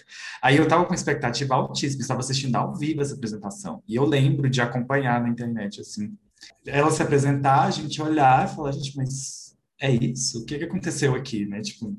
E virou meme, né, aquela apresentação uh, dela. Eu fiquei assim, é sério isso? Tipo, né? E aí a gente, eu lembro que na época a gente ficou assim, não, mas ela vai voltar. Isso daí foi só uma brincadeira, porque ela abriu a premiação na época, o VMA. O VMA ainda era o VMA, né? Uma coisa assim. Eu falei, não, ela vai encerrar também. E quem encerrou foi quem? Justin Timberlake. Eu nunca vou esquecer disso, dessa, dessa premiação de 2007. Acho que foi de, de, de apresentação ao vivo, foi que mais me marcou. Não necessariamente para uma coisa positiva. Hoje em dia eu assisto e falo, ah, até que não foi tão ruim, assim, mas foi ruim, sim. O padrão dela foi ruim, sim. E assistir ao vivo foi bem. Terminando com Justin Timberlake, a gente tendo feito toda a FIC. É, eles colocaram para voltar. Colocaram poder foder mesmo, porque colocar o Justin Timberlake no final da apresentação da Britney, depois de todas as histórias, não tem. Ih, amor. A indústria é uma merda. Sim, mas foi isso. Essa apresentação para mim é isso. Gente, então olha só, vamos lá, vamos lá. É, eu, eu assim, eu, eu, eu, eu não, não sou muito de coisas americanas, assim, mas eu adoro ver coisas pops pela internet, assim, e é muito bacana, assim, porque eu me emociono demais. Por exemplo, os grandes shows da Beyoncé, assim, é muito maluco. Gente, eu vou falar uma coisa assim que vocês vão falar, ai, Marco, é muito, que loucura, mas é isso mesmo. Quando eu olho para aquilo, eu volto, eu volto para uma memória muito infantil, assim, do tipo, gente, como eu gostaria de fazer isso, como eu gostaria de estar nesse lugar, como eu gostaria de estar dentro dessas roupas, como eu gostaria de estar dentro desse palco enorme, como eu gostaria de estar com, sendo olhado por todas essas pessoas, claro depois a gente volta para a realidade, mas por um momento, quando eu estou vendo, assim, é muito gostoso se imaginar ali, né? E, e aí é isso que eu falo assim. Hoje a gente tem a internet, né? Porque a internet é o lugar que, que, eu, que eu vou para ver essas coisas pop, assim. Porque eu acho que eu, eu acho a Beyoncé incrível, maravilhosa, mas eu acho que eu não pagaria um, um, um ingresso para ir num show dela se ela viesse para o Brasil. E também não me interessei das vezes que ela veio, Madonna, todas essas coisas, né? Já, já, já tive a oportunidade de ver Madonna, de ver Britney, de ver Beyoncé, mas não pagaria. Mas é uma coisa que eu gosto de sentar na minha casa e ver ver, ver como pessoa, né?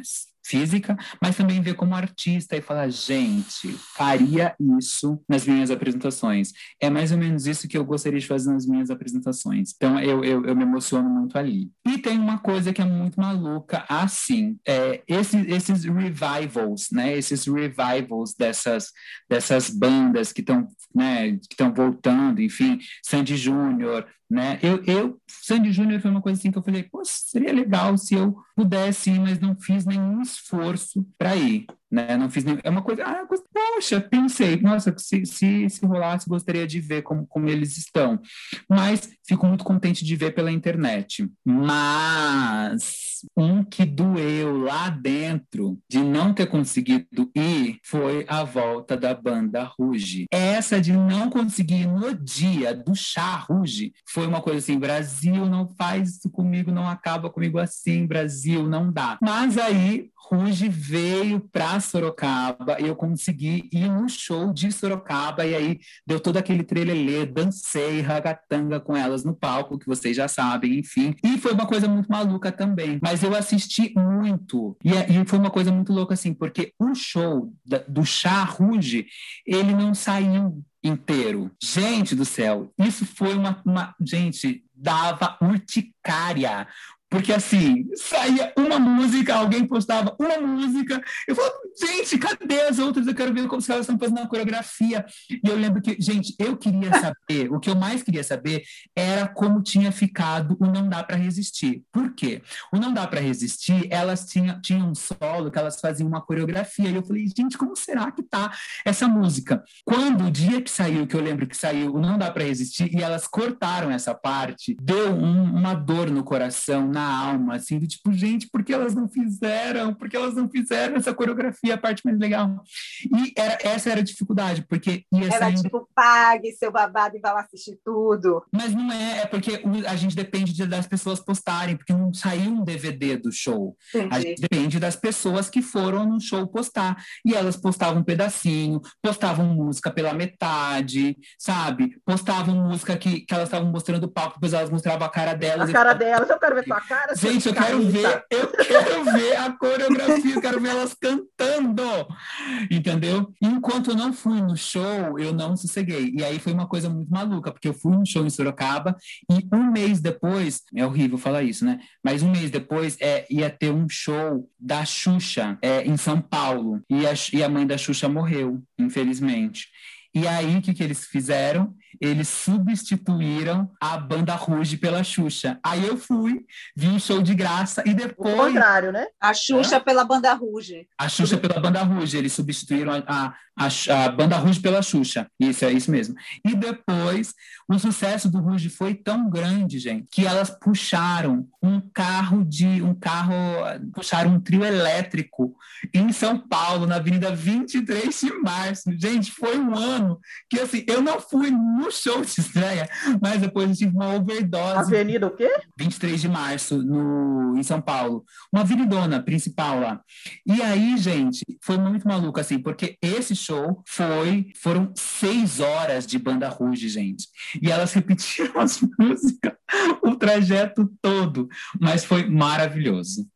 Gente, tô pensando aqui em performance. Nossa, são tantas. Eu sou uma pessoa que adora ficar assistindo performance no YouTube. As que tem no Netflix também é muito. É difícil, assim. Eu fico assistindo clipe. Hoje mesmo eu tava assistindo uns clipes no YouTube, eu reassisto clipes. Então, assim, eu nem vou detalhar algumas, eu vou citar alguns que me vêm à mente. Eu gosto muito da apresentação da Lady Gaga no Super Bowl. Eu acho aquela apresentação dela fantástica no Super Bowl do Super Bowl. A última apresentação do. Eu sou fã do The Weeknd, né? Pra quem não sabe, o The Weeknd é meu namorado. Essa apresentação que ele fez ano passado no Super Bowl, esse ano no Super Bowl, eu não gostei de cara, confesso, mas depois eu reassisti e curti muito, porque foi muito limitado por conta do, da pandemia ele precisou, ficou muito restrito, ele não pôde fazer no gramado, ele teve que fazer num lugar separado, mas foi uma apresentação caríssima. É, a equipe dele colocou, dobrou os milhões de dólares, eu nem lembro quantos, 13, 14 milhões de dólares, um negócio assim, foi muito caro. Tem uma hora que eles vão pro gramado, né, mas que ele contratou vários dançarinos, assim, sei lá, mais de 100 dançarinos, são tipo os clones dele assim, no gramado no final. É lindíssima essa apresentação, eu fiquei assim, é, é muito incrível.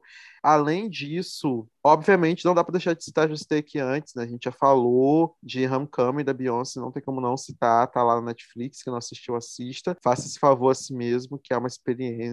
E agora, por último, para ser bem contemporâneo mesmo, assim, esse mês, né, mês passado, uh, teve a, a, premiação aí do iHeart Radio, né, que foi uma premiação aí para vários artistas, e o Lil Nas X, né, arrebentou fazendo a apresentação tanto de Monteiro, né, Call Me By Your Name, ao vivo, quanto da outra música que ele lançou agora também recente, que ficou lindíssima.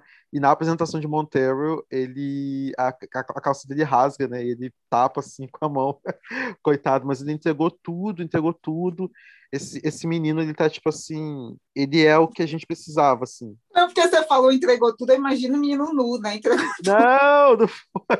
Mas foi quase, viu? Foi quase, ele Entregou tudo, e ele tá rindo, tipo... Não, ele entregou tudo É um meme, é um meme. Levi, Levi, esse menino é aquele menino negro, gay, que... que Nossa, ele é perfeito. Gente do céu, como é o nome dele mesmo? Leo Nas X, L-L NAF. Fala, fala, fala que me... fala, fala. E ele, ele é muito novo, gente. Ele tem, ele, ele é um prodígio esse menino. Ele já, ele já tinha outras músicas, né? ele já tinha, ele é de 1999, 22 anos. Ele é muito novo. E ele tá vindo assim, com tudo, né? Um cara negro, retinto, gay, que faz música falando de, sabe, de relações casuais com outro cara, e isso tá, tipo, nas paradas de sucesso. Eu acho isso muito incrível. E a apresentação dele ao vivo, sabe, assim. Então tem sido uma experiência incrível ver ele ao vivo, e ele é super carismático, ele, ele é literalmente aquilo, ele não pede desculpa nem pede licença para ser ele, é isso é totalmente legítimo, então tem sido maravilhoso viver nessa mesma época dele, assim. E ele é um artista que, além da música, tem a imagem, tem o figurino, o balé, é tudo, né? Eu também... entrega. Sim, eu, eu tava olhando o material dele também e falava assim, gente do céu, era o que a gente precisava. Porque Exatamente. Quando, porque o que acontece? A gente vê lá é, a Beyoncé, a gente vê lá a Lady Gaga, a gente vê lá a Madonna, a gente, ou a gente via o Michael Jackson. A gente via essas pessoas, mas assim, por exemplo, a gente via mulheres, a gente via o, o, o Michael Jackson, ou até mesmo, ele é ridículo, horrível, mas o Justin Timberlake, o Justin Bieber, a gente está vendo homens, né? Mas a, agora você vê um homem negro e gay permeando queer quase em alguns momentos, né? É. Você fala assim, gente, pode fechar. Ele é lindo, né, gente? Ele Ainda tem por uma- cima é bonito, é. Não é um palhaço de circo, ele é bonito. Ele é. Ele é bonito. E ele lançou. Não ele só, né, gente? E os, e os bailarinos Os bailarinos. fala, meu amor, ali, né? Hum, A seleção. Dá pra fazer É. fama, dá para fazer fama ali, gente. E ele, ele, te- ele lançou uma música, o último, o último single dele foi Sun Goes Down, que é uma música que já foi numa vibe totalmente diferente de Montero, né? Já foi numa vibe emocional e tal. E a letra dessa música é assim, visceral. Ele fala sobre que ele, quando era mais novo, ele, ele se sentia inseguro por causa do tamanho dos lábios, do tamanho do nariz, que as pessoas é, apontavam isso, ele achava que tinha alguma coisa errada, e que à noite ele orava a Deus para que Deus tirasse os pensamentos gays que ele tinha. Enfim, é muito forte assim a letra da música. Ele toca em várias questões de, né, de quem de quem é LGBT de quem é negro. Então, enfim, maravilhoso. E para citar aqui alguém brasileiro também, para não dizer que eu sou colonizado, estou num caso de amor sério, seríssimo, assim. Ai, com duas artistas, assim. Tem mais, mas assim, se eu for colocar top 2 hoje, assim, na minha vida, é a Lineker. Ela, ela é minha namorada, para quem não sabe. E ah, tem também a MC Tá, que também é minha outra namorada. E, gente, eu não sei, assim, a Lineker, ela lançou, eu vou até trazer depois no final, ela lançou o clipe de Baby 95, a música nova dela, Misericórdia. O que, que é esse clipe? Eu tô doido pra... E ela tem uma apresenta... ela tem um. Você viu esse clipe? É uma coisa assim. Gente, eu não sei explicar. Eu fico. Arrasou. é o poliamor.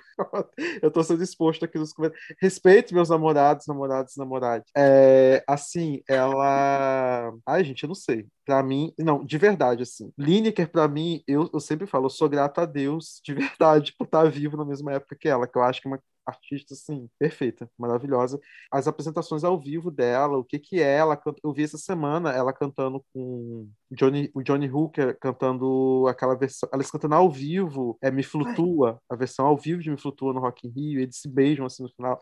Eu falei, meu Deus, o que que é isso? Socorro. E quem não sabe, Flutua até a música que a Casas Bahia pegou para fazer propaganda agora, né, que apareceu lá o Lucas e o, e o Gil, enfim. E ela tem um Tiny Desk no canal do NPR, da, da NPR, inclusive Tiny Desk são aquelas apresentações do canal do... Enfim, maravilhosa apresentação. E a MC Tá, né, gente? A MC Tá, assim, eu acho ela uma coisa, assim, inexplicável também. Eu fico assim, eu ouço e ouço no enjoo todos os clipes. É, eu não vi a apresentação ao vivo dela. Ah, eu vi uma, na verdade. Ah, a gente teve privilégios. A gente teve uma apresentação exclusiva da aquele momento que eu vou esfregar os privilégios na cara. A gente que foi escolhido pro é, Fundo Vozes Negras do YouTube teve uma apresentação da MC Tá pra gente, assim. Foi uma- tudo, inclusive. Foi tudo, gente. Nossa, essa mulher, assim, é incrível. É isso, gente. Entreguei aí vários. Oh, thank you! Thank you! Acabou. Vamos Nossa, Maristela. lá. Vai Estão tentando silenciar o homem negro. Menino, mas é porque Homem Levi, negro prolixo, né? Levi anda falante, né? Não, Levi tá falante. ótimo. Mas é isso Tá mesmo. Ah, mas tá é Levi Talk, né, gente? Tá. É, É ele isso. de toque por um motivo. Tá no toque-toque. Então, vamos lá. Então, Eu gosto de tudo. Eu, É. eu sou ligada e muito assim no Super Bowl. Eu Uhum. fico esperando todos os anos para fazer a crítica, porque a pessoa acha que pode fazer. Tá a certíssima. Tá Aí é isso. Todo Senta, Super cruza a Eu perninha, pega o caderninho e vamos lá. Exato, Carisma. exato. Nossa. Aí o povo pensa que eu estou esperando, porque o povo daqui curte tudo, né? Curte o momento todo, o antijogo, durante o jogo, compra aquelas coisinhas, aquelas comidas, tudo de lixo, né? É de lixo, gente, é trash, né? Mas é tradicional, né? Comer aquelas coisas todas, de hambúrguer, cheeseburger, não sei, tudo isso, né? É, cheetos. E aí, eu não, eu espero só o intervalo. Não sei nem quem tá Sabe, jogando. né, gente? É o momento E mais quais são os seus preferidos, Patrícia? Seus shows do Super Bowl preferidos? Eu gostei desse último, que um monte de gente não gostou, né? O do. namorado, né? Eu gostei, Tadinho eu gostei. É, eu gostei. Eu gostei também. Eu não tenho, tive problema com. Na verdade, eu gosto das, das coisas que eu. de longo tempo, por exemplo, Spice Girl. Das Spice Girls. Eu gostei, gente. Eu nunca nem vi, pra você ter uma ideia. Nem sabia, fiquei sabendo agora que eles fizeram Super Bowl, nem sabia. Fizeram, o. Michael Jackson fez, o Michael Jackson. Ah, o Michael Jackson fez. Michael Jackson é que tornou esse, o intervalo como é hoje. Assim, um intervalo famoso. Da Beyoncé foi Mas é porque, também. é porque todo mundo fica esperando. Tem gente, por exemplo, as Spices, ninguém tá, é, elas estão separadas há muito tempo, então todo mundo estava esperando esse encontro. Então a gente fica acompanhando os bastidores, tipo, quem brigou, por que brigou, por que, é que não vai, porque o que foi que ela falou, sabe? Até chegar o dia. Chega na hora do show, você eu não sei nem se a gente, a gente quer tanto que diz, porra, massa, foda. Mas eu gosto do show todo, do, do, de tudo que envolve. A É fofoqueira o que é combo, é a fofoca, é o né? combo. Eu Ah, quero você show só viu, você só viu pela internet, você nunca viu ao vivo lá Ao mesmo. vivo não, ainda não, ainda não, mas quem sabe um dia, né? Quando não tiver momento aí, pandemia, né? Quem sabe? Mas eu tô te dizendo, eu vou pro intervalo, então eu vou esperar assistir aquele jogo todo para o intervalo. Eu prefiro pela TV, gente, pelo amor Pelo de amor Deus. de Deus. Aí faz uma live compartilhar com a gente. Ainda mais que a TV mostre os ângulos certos. ali, Pois é, então, dizem que é muito mais legal pela é TV, né? É que a crítica que é em mim vai querer ver isso mesmo, gente. Eu quero que eles me ajudem ali, aquele, aquele ângulo, eu pego o outro tal. Sabe? Eu lá, lá é muito disperso, é tudo muito grande. Parece que é a chegada do Papai Noel na futebol.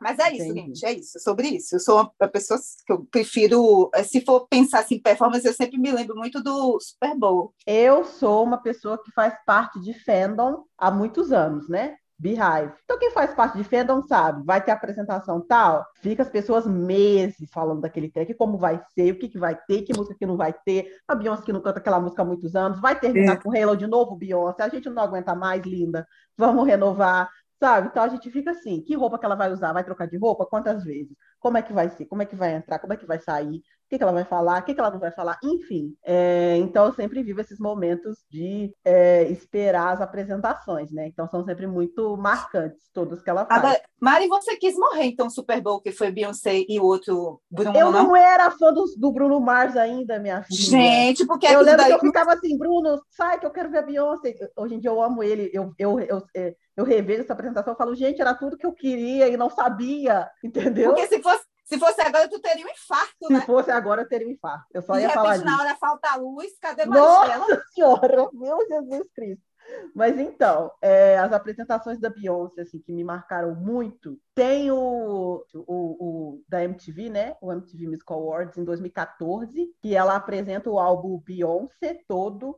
Então ela canta todas as músicas do Beyoncé é, e ela fala MTV, Welcome to my world. Aí você fala, meu Deus, é agora que essa mulher vai acabar com tudo. E ela tá, enfim, ela tá maravilhosa, ela ganhou o prêmio o prêmio Michael Jackson, né, que eles dão para grandes estrelas, e, e o, a premiação da MTV sempre tratou a Beyoncé muito bem, então ela sempre capricha muito nas apresentações com eles, assim, e essa de 2014 foi sensacional, sensacional, eu me tremer todinho falar, meu Deus, eu amo essa mulher, sabe? É, que mais? Enfim, as apresentações dela no Grammy, quando ela apresentou o Lemonade no Grammy, que ela tá grávida dos gêmeos também, é, ela tá lindíssima, é lindo esse momento, assim, apesar do do que o Grammy fez com ela, né? Mas enfim, isso é para outra outro momento, as reclamações. O Bruno, ele tem um especial, o Live at the Apollo.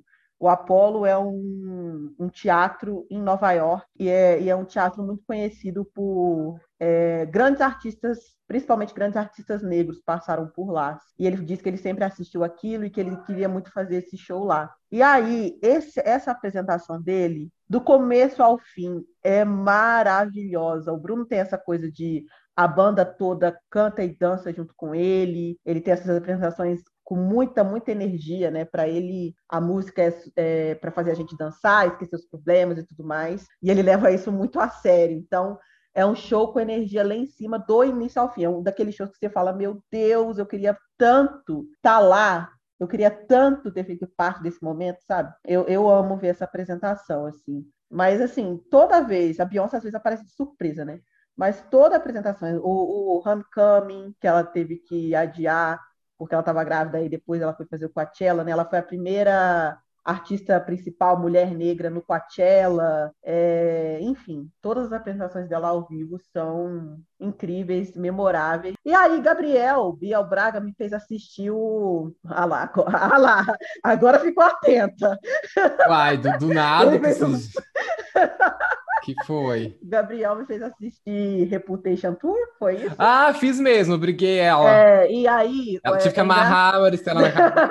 É engraçado porque Taylor Swift nunca fez parte da minha playlist, né? Nunca, nunca fez antes, nunca tive ninguém próximo que gostasse dela e eu também nunca, nunca teve nada a ver comigo, assim, as músicas dela.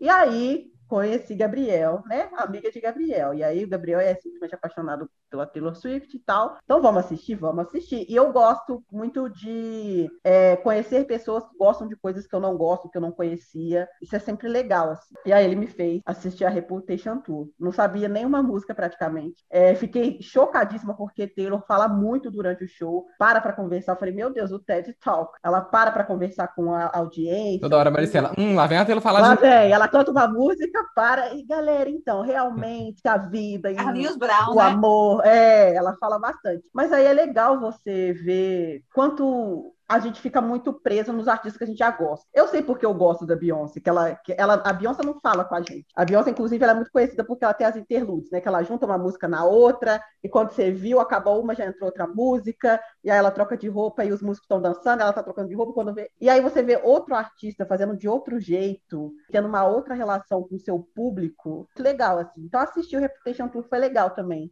Porque eu acho que eu nunca assistiria sozinha. Foi bacana, foi divertido. Agora conta da minha estratégia, o que, que eu fiz primeiro. ah, é. Ele falou assim que sabe qual é a estratégia. A gente viu o Rami Kami inteiro e eu lá pra cantando. depois rock. assistir Ele falou, então agora a gente vai ver Reputation Tour. Porque ela não podia falar, não, tinha acabado de botar É, o Beyoncé inteiro pra ela assistir. Agora vai assistir Taylor, pra você poder ver como é que é bom. É, e foi legal, foi divertido. De nada, Maristela. Pois então, vamos agora para o nosso final, que vocês já conhecem, quem a gente coloca na brasa, quem a gente esquece no churrasco, e quem trouxe a carne de primeira para o nosso churrasco. Então vamos lá. O que, que eu vou colocar na brasa? Tá, eu vou colocar na brasa a capacidade que a gente tem de, de se machucar uns aos outros. E aí, falando de nós, enquanto comunidade preta, assim, é, eu vejo que em alguns momentos a gente espera do outro que o outro seja o ser perfeito, iluminado, ou que ele supra expectativas nossas que ele nunca disse que ia suprir, ou que ele faça coisas por nós, ou coisas pela aspas, militância, que ele não está disposto a fazer porque ele é apenas um ser humano, e muitas vezes a gente se machuca de uma, de uma maneira muito fácil, sabe? Parece que para nós é muito fácil machucar pessoas parecidas com a gente. E aí tem toda essa questão de auto-ódio, piriri pororó, que eu não vou destrinchar aqui, pelo amor de Deus. Mas eu quero muito colocar na brasa isso, essa, essa quase facilidade que a gente tem de, de nos machucar uns aos outros, sabe? Esquecer no churrasco. Cara, eu vou esquecer a minha TPM. Porque eu fico surtada em TPM. Eu fico, num dia eu acordo, eu falo, nossa, estou extremamente feliz, e aí no final do dia eu estou chorando em prantos, eu não sei exatamente por quê. Aí no outro dia eu estou rindo, extremamente eufórica e gargalhando, e eu não sei exatamente por quê. E eu falo, caramba, eu estou muito de TPM, e é, e é, e é um saco. Então, eu quero esquecer no churrasco, mas assim, não adianta, porque mês que vem ela tá aí de volta. Cara, carne de primeira, o poder que a amizade tem nas nossas vidas, especialmente na minha vida, o poder que gostar de alguém tem na minha vida, assim. O esquecido só existe por isso. É, o papo de preta que eu faço com a Natália só existe por isso. Várias coisas que eu fiz só existiram e só existem por isso. Várias coisas que eu falei, várias coisas que eu gravei, vários momentos em que eu dancei, várias coisas só existiram e só existem pelo poder que a amizade tem na minha vida, pelo poder que gostar das pessoas tem na minha vida, assim. E isso para mim é muito poderoso, sabe? Quando a gente gosta de alguém ao ponto de construir coisas junto. Para mim tem feito muita diferença na minha vida. E para mim isso é carne de primeira. Ai, gente, ela tá toda fofa, tá na fase da TPM tá É. Achei fofo também. É, aí ela. Achei. Pois é, pronto. Recebemos, gente. é Esquecidos. A, a gente, a gente, como elenco, Maristela, a gente recebe esse Ai, que biscoito. ótimo. Tá? Muito É. obrigado. Amém. E a gente aceita você com sua TPM também, tá bom? Ah, muito obrigada. Exatamente. Sobre isso é. Tá? Sobre isso é. Bom, quem eu quero queimar essa semana? Gente, eu acho que vem queimando muito, mas vou queimar mesmo, porque eu tô queimando, queimando, mas a brasa não tá pegando, não tá levantando, né? Vamos lá. Gente, eu quero queimar o programa é de casa, mais uma vez, vou falar aqui. Enquanto esse programa não sair do ar, o, o Marco Antônio não vai, não vai. Vai queimar toda semana. Ele vai assistir pra queimar. Ele vai assistir pra queimar, ele vai Sim. assistir pra queimar. Gente, por que, que eu vou queimar esse programa?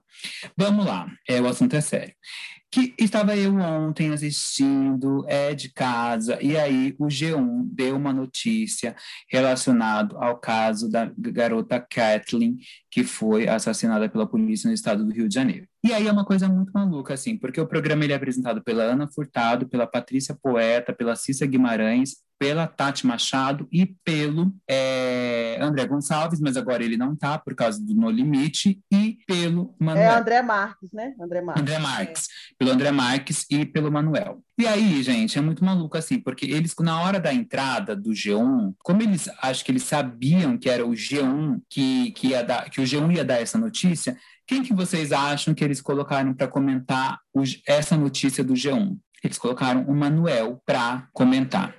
E aí fica, fica uma, uma situação totalmente constrangedora, porque o Manuel é, é o apresentador negro do rolê, e aí ele, ele é obrigado a, a, a destrinchar essa discussão, que é pesadíssima, né? É, e aí ele, ele, ele fala, gente, eu não queria pesar o rolê, mas é necessário falar, falar, falar, falar.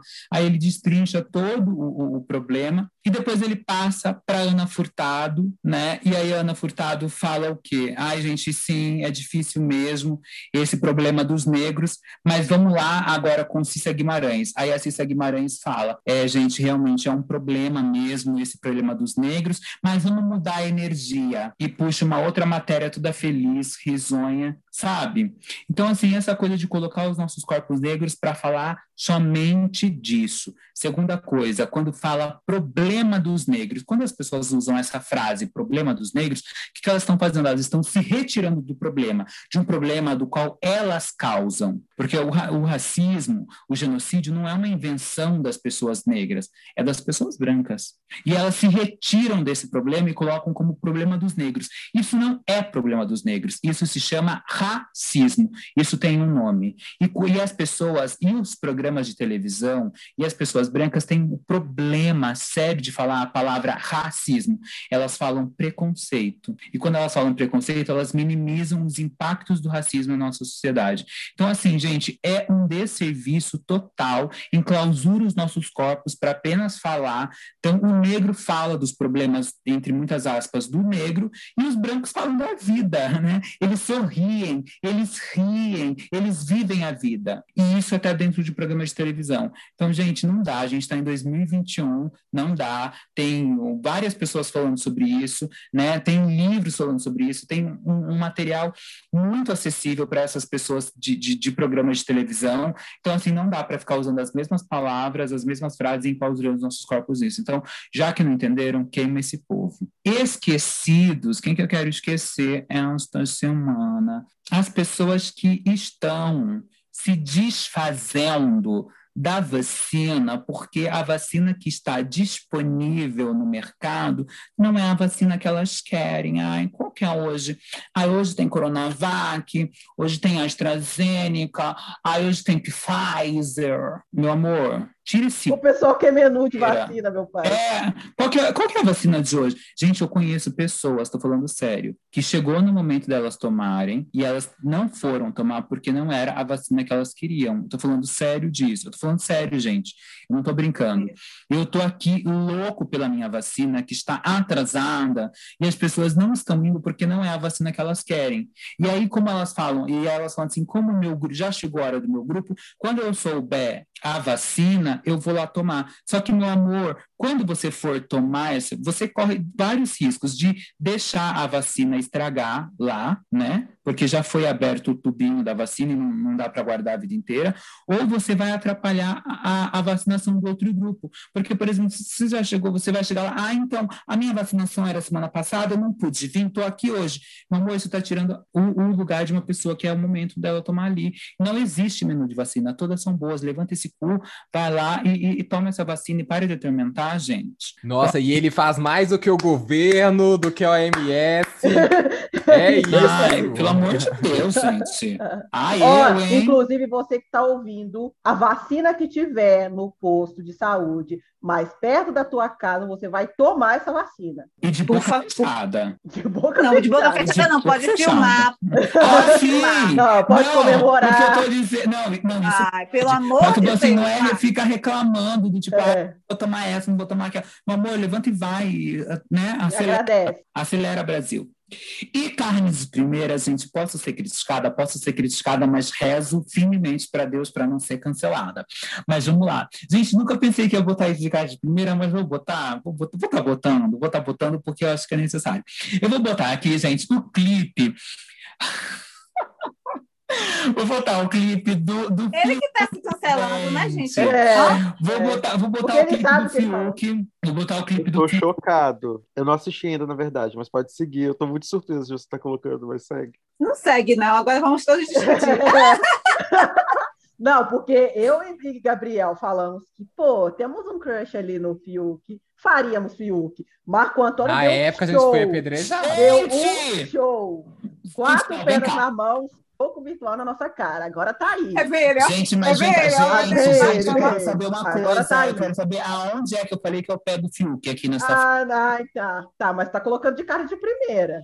Nossa, porque, nossa, então todo mundo que eu botei na cara de primeira eu quero pegar. É, exatamente. Exatamente. É isso aí. Exatamente, é isso aí.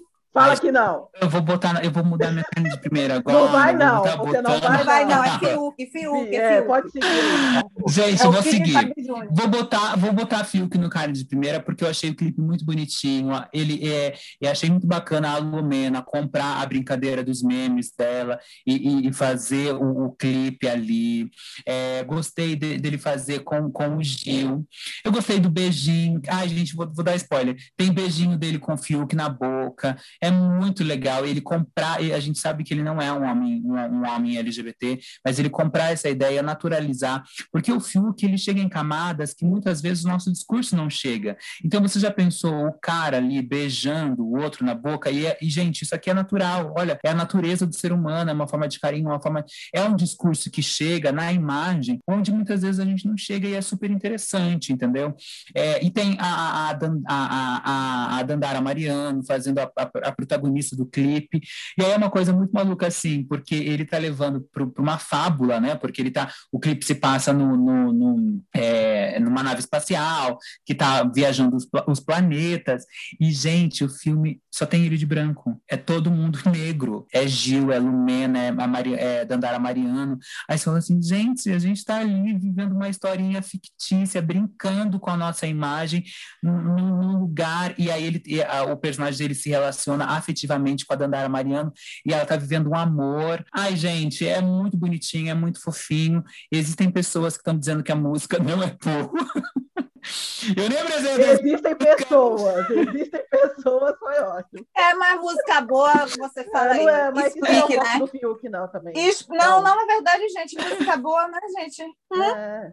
Mas o clipe eu gostei bastante, assim, eu gostei bastante mesmo. E assim, carne de primeira, é um artista, um artista que tem o poder de trazer o que, o que ele está trazendo ali, fazer essa escolha, né? Eu achei muito legal. Então, Isso. Fiuk, parabéns. É isso. Não sei se a gente vai te convidar para vir aqui, não, Nem né? aqui, fico Mas aqui. mesmo Vem, que você não vem. venha, a gente deseja sucesso para você. É isso. É isso, gente. É isso. Eu vou colocar na brasa o mundo corporativo e o capitalismo. É isso. Hoje eu vim Ih. aqui para falar contra o capitalismo. Gente, Eita, o marxista todo. Eu tô, hoje eu vou, eu já estou, E- a própria Angela Davis hoje. e Então, falar sobre isso de touca é o que há, ó. é o que há. A cena. Assim, gente, o mundo quero- corporativo é um grande circo. Ai, gente, uma burocracia às vezes em determinadas Se organizações. for circo, tá bom, viu? Porque circo é um lugar muito legal. Tem Isso é palhaço, verdade. tem trapezista, tem, Isso é tem verdade. o nosso trabalho ali. Respeita o nosso trabalho de artista. Ah, pronto. Nossa, quebrou o tabu na minha cara, Marco. Eu Quebrou, nem consigo quebrou falar o tabu na sua puta. Nossa, Circo não, querido, tabu porque o circo Toma! Toma! É Foi. isso aí. Nossa, É isso, é. representa toda a Sobre classe isso é, meu bem. É sobre isso, nossa. Retiro o que eu disse. Ou seja, o mundo corporativo parece o Congresso Nacional, da grande patifaria que é. Muitas pessoas, assim, gente, uma hipocrisia, um. Ai, é muita gente querendo mandar. Ai, não sei, é uma preguiça que me dá. Porque o capitalismo? Porque, gente, infelizmente, quando você está no mundo corporativo, às vezes você tá... vamos supor, você trabalha com marketing. Aí você está lá preocupado com as suas demandas de marketing. No meu caso, que sou da área de TI, eu tô lá preocupado em organizar, que eu sou analista de negócio. Estou lá preocupado em organizar as demandas e tal. Só que, de repente, isso faz parte de um, de uma, de é um setorzinho que vai contribuir, às vezes, para um negócio ridículo. Por exemplo, às vezes você está fazendo um trabalhinho de marketing para uma rede fast food, que no fim ela está lucrando com hipertensão e diabetes das pessoas. Mas você tá, entendeu? Tipo assim, é, ah, é um, não tem como você trabalhar se sujar as mãos. Isso tá me dando um, enfim. É isso, eu vou, eu vou largar tudo, vou fazer uma comunidade autossustentável e vou viver do que a natureza me dá, assim. Não vou consumir de nenhum cons- produtor, porque é isso. Eu tô trocando minha saúde mental pela a minha mão de obra explorada a troco de fazer com que outras pessoas sejam exploradas. Mas é isso, mi- militei. Marx, Marx baixou aqui hoje. Nossa, Gente tá. do céu, o comunismo veio aí, viu? Marxiste, comunista, arrasou. É isso. Delírios É comunistas, estamos. Quem que eu vou esquecer? É, é um pouco parecido num, num, num dos pontos que a Maristela trouxe, como que eu vou ser bem didático, bonitinho. As pessoas acham que porque para elas determinadas escolhas ou determinadas formas de viver funciona, que necessariamente é assim que os outros devem viver. E aí eu vou fazer, eu vou expor, desculpa gente, mas eu vou precisar falar eu estou falando especificamente de você que vê questões estruturais e vai no perfil de indivíduos falar querer cobrar de um indivíduo uma questão que é estrutural. Por exemplo, Dia dos Namorados, as pessoas negras que postou fotos com pessoas brancas. O elefante da sala, eu vou falar. Sim, muitas pessoas negras namoram pessoas brancas, é isso. Existe uma série de questões, existe uma série de questões, óbvio, não vou minimizar a questão, mas, meu amigo, por que você tem lá comentar na foto dos outros ou falar sobre isso, sabe? Ou outras questões, sei lá, quando uma mulher vai lá e faz uma propaganda de absorvente, você vai lá. Tipo assim, gente, cada um no seu cada um. E assim, vamos refletir sobre as estruturas, mas se você não faria isso, se você não se vê fazendo isso, então guarda para você, né? Ou fala de uma forma ampla, mas você vai expor as pessoas, falar dos indivíduos, eu acho isso muito Ai, importante. fala com seus amigos, né, gente? Fala com seus Deus, O povo não amigos, tem ninguém para conversar. Você não conhece a história da pessoa, você não conhece a vida da pessoa. E Fala na terapia. A terapia Vai conversar com você. Sim, sim, terapia é bom. é ótimo. Então, assim, né? Não vamos ficar cobrando das pessoas algo que elas não. E aí, a minha cara de primeira vai ser com a Lineker. Como eu já dei a minha, o spoiler hoje, Lineker, maravilhosa, incrível. E ela lançou o clipe de Baby 95, que é um clipe, assim, fantástico. A música é linda. Ela com aquela, com aquela, aquela coisa que só a Lineker faz. né? Ela pega essas influências do blues, é, algumas influências da MPB mesmo, e nessa música ela ainda trouxe o samba como parte, assim, e todos os clipes dela são incríveis e parece que tudo que ela faz é com muito amor. Você sente é com a alma, é com entrega. Eu não sei, assim, não sei se eu choro, se eu quero beijar na boca dela, se eu quero abraçar, não sei, assim, você fica perdido. Você assim. quer abraçar ela e beijar a boca dela enquanto você chora. Eu choro, é isso, eu não sei, é uma coisa surreal. assim. E parece que ela é tão próxima, parece que ela, ao mesmo tempo que ela é uma artista, parece que ela tá tão próxima da gente, não sei, assim, é um negócio. Então, Lineker, a carne de primeira é sua todos os dias. Entre na minha casa e ore com toda a minha família. Ui! Ai, nossa, olha, veio o plot, hein? O plot veio aí. Eu achei que era Veio o outra. plot, Veio o plot, porque eu Veio sou, o plot. né, eu tenho que representar aí, eu ainda sou, eu ainda Exato. sou, né, eu sou Parabéns, crente, Levi. Tem que orar isso aí, vamos lá. eu. Margo falou dos sommeliers de vacina, né? Que são bizarrinhos. Mas tem também essas pessoas que são os antivac, né? Que não sabem por que, que são antivac. Não sabem, não sabem, porque aqui tem um povo que eles não A gente já cresceu. Quando eu me entendi por gente, eu já sabia que existia vacina, então eu tomava vacina. Sempre tomei vacina a minha vida toda, já sabia das reações, e a gente nunca deixou de tomar por conta disso, né?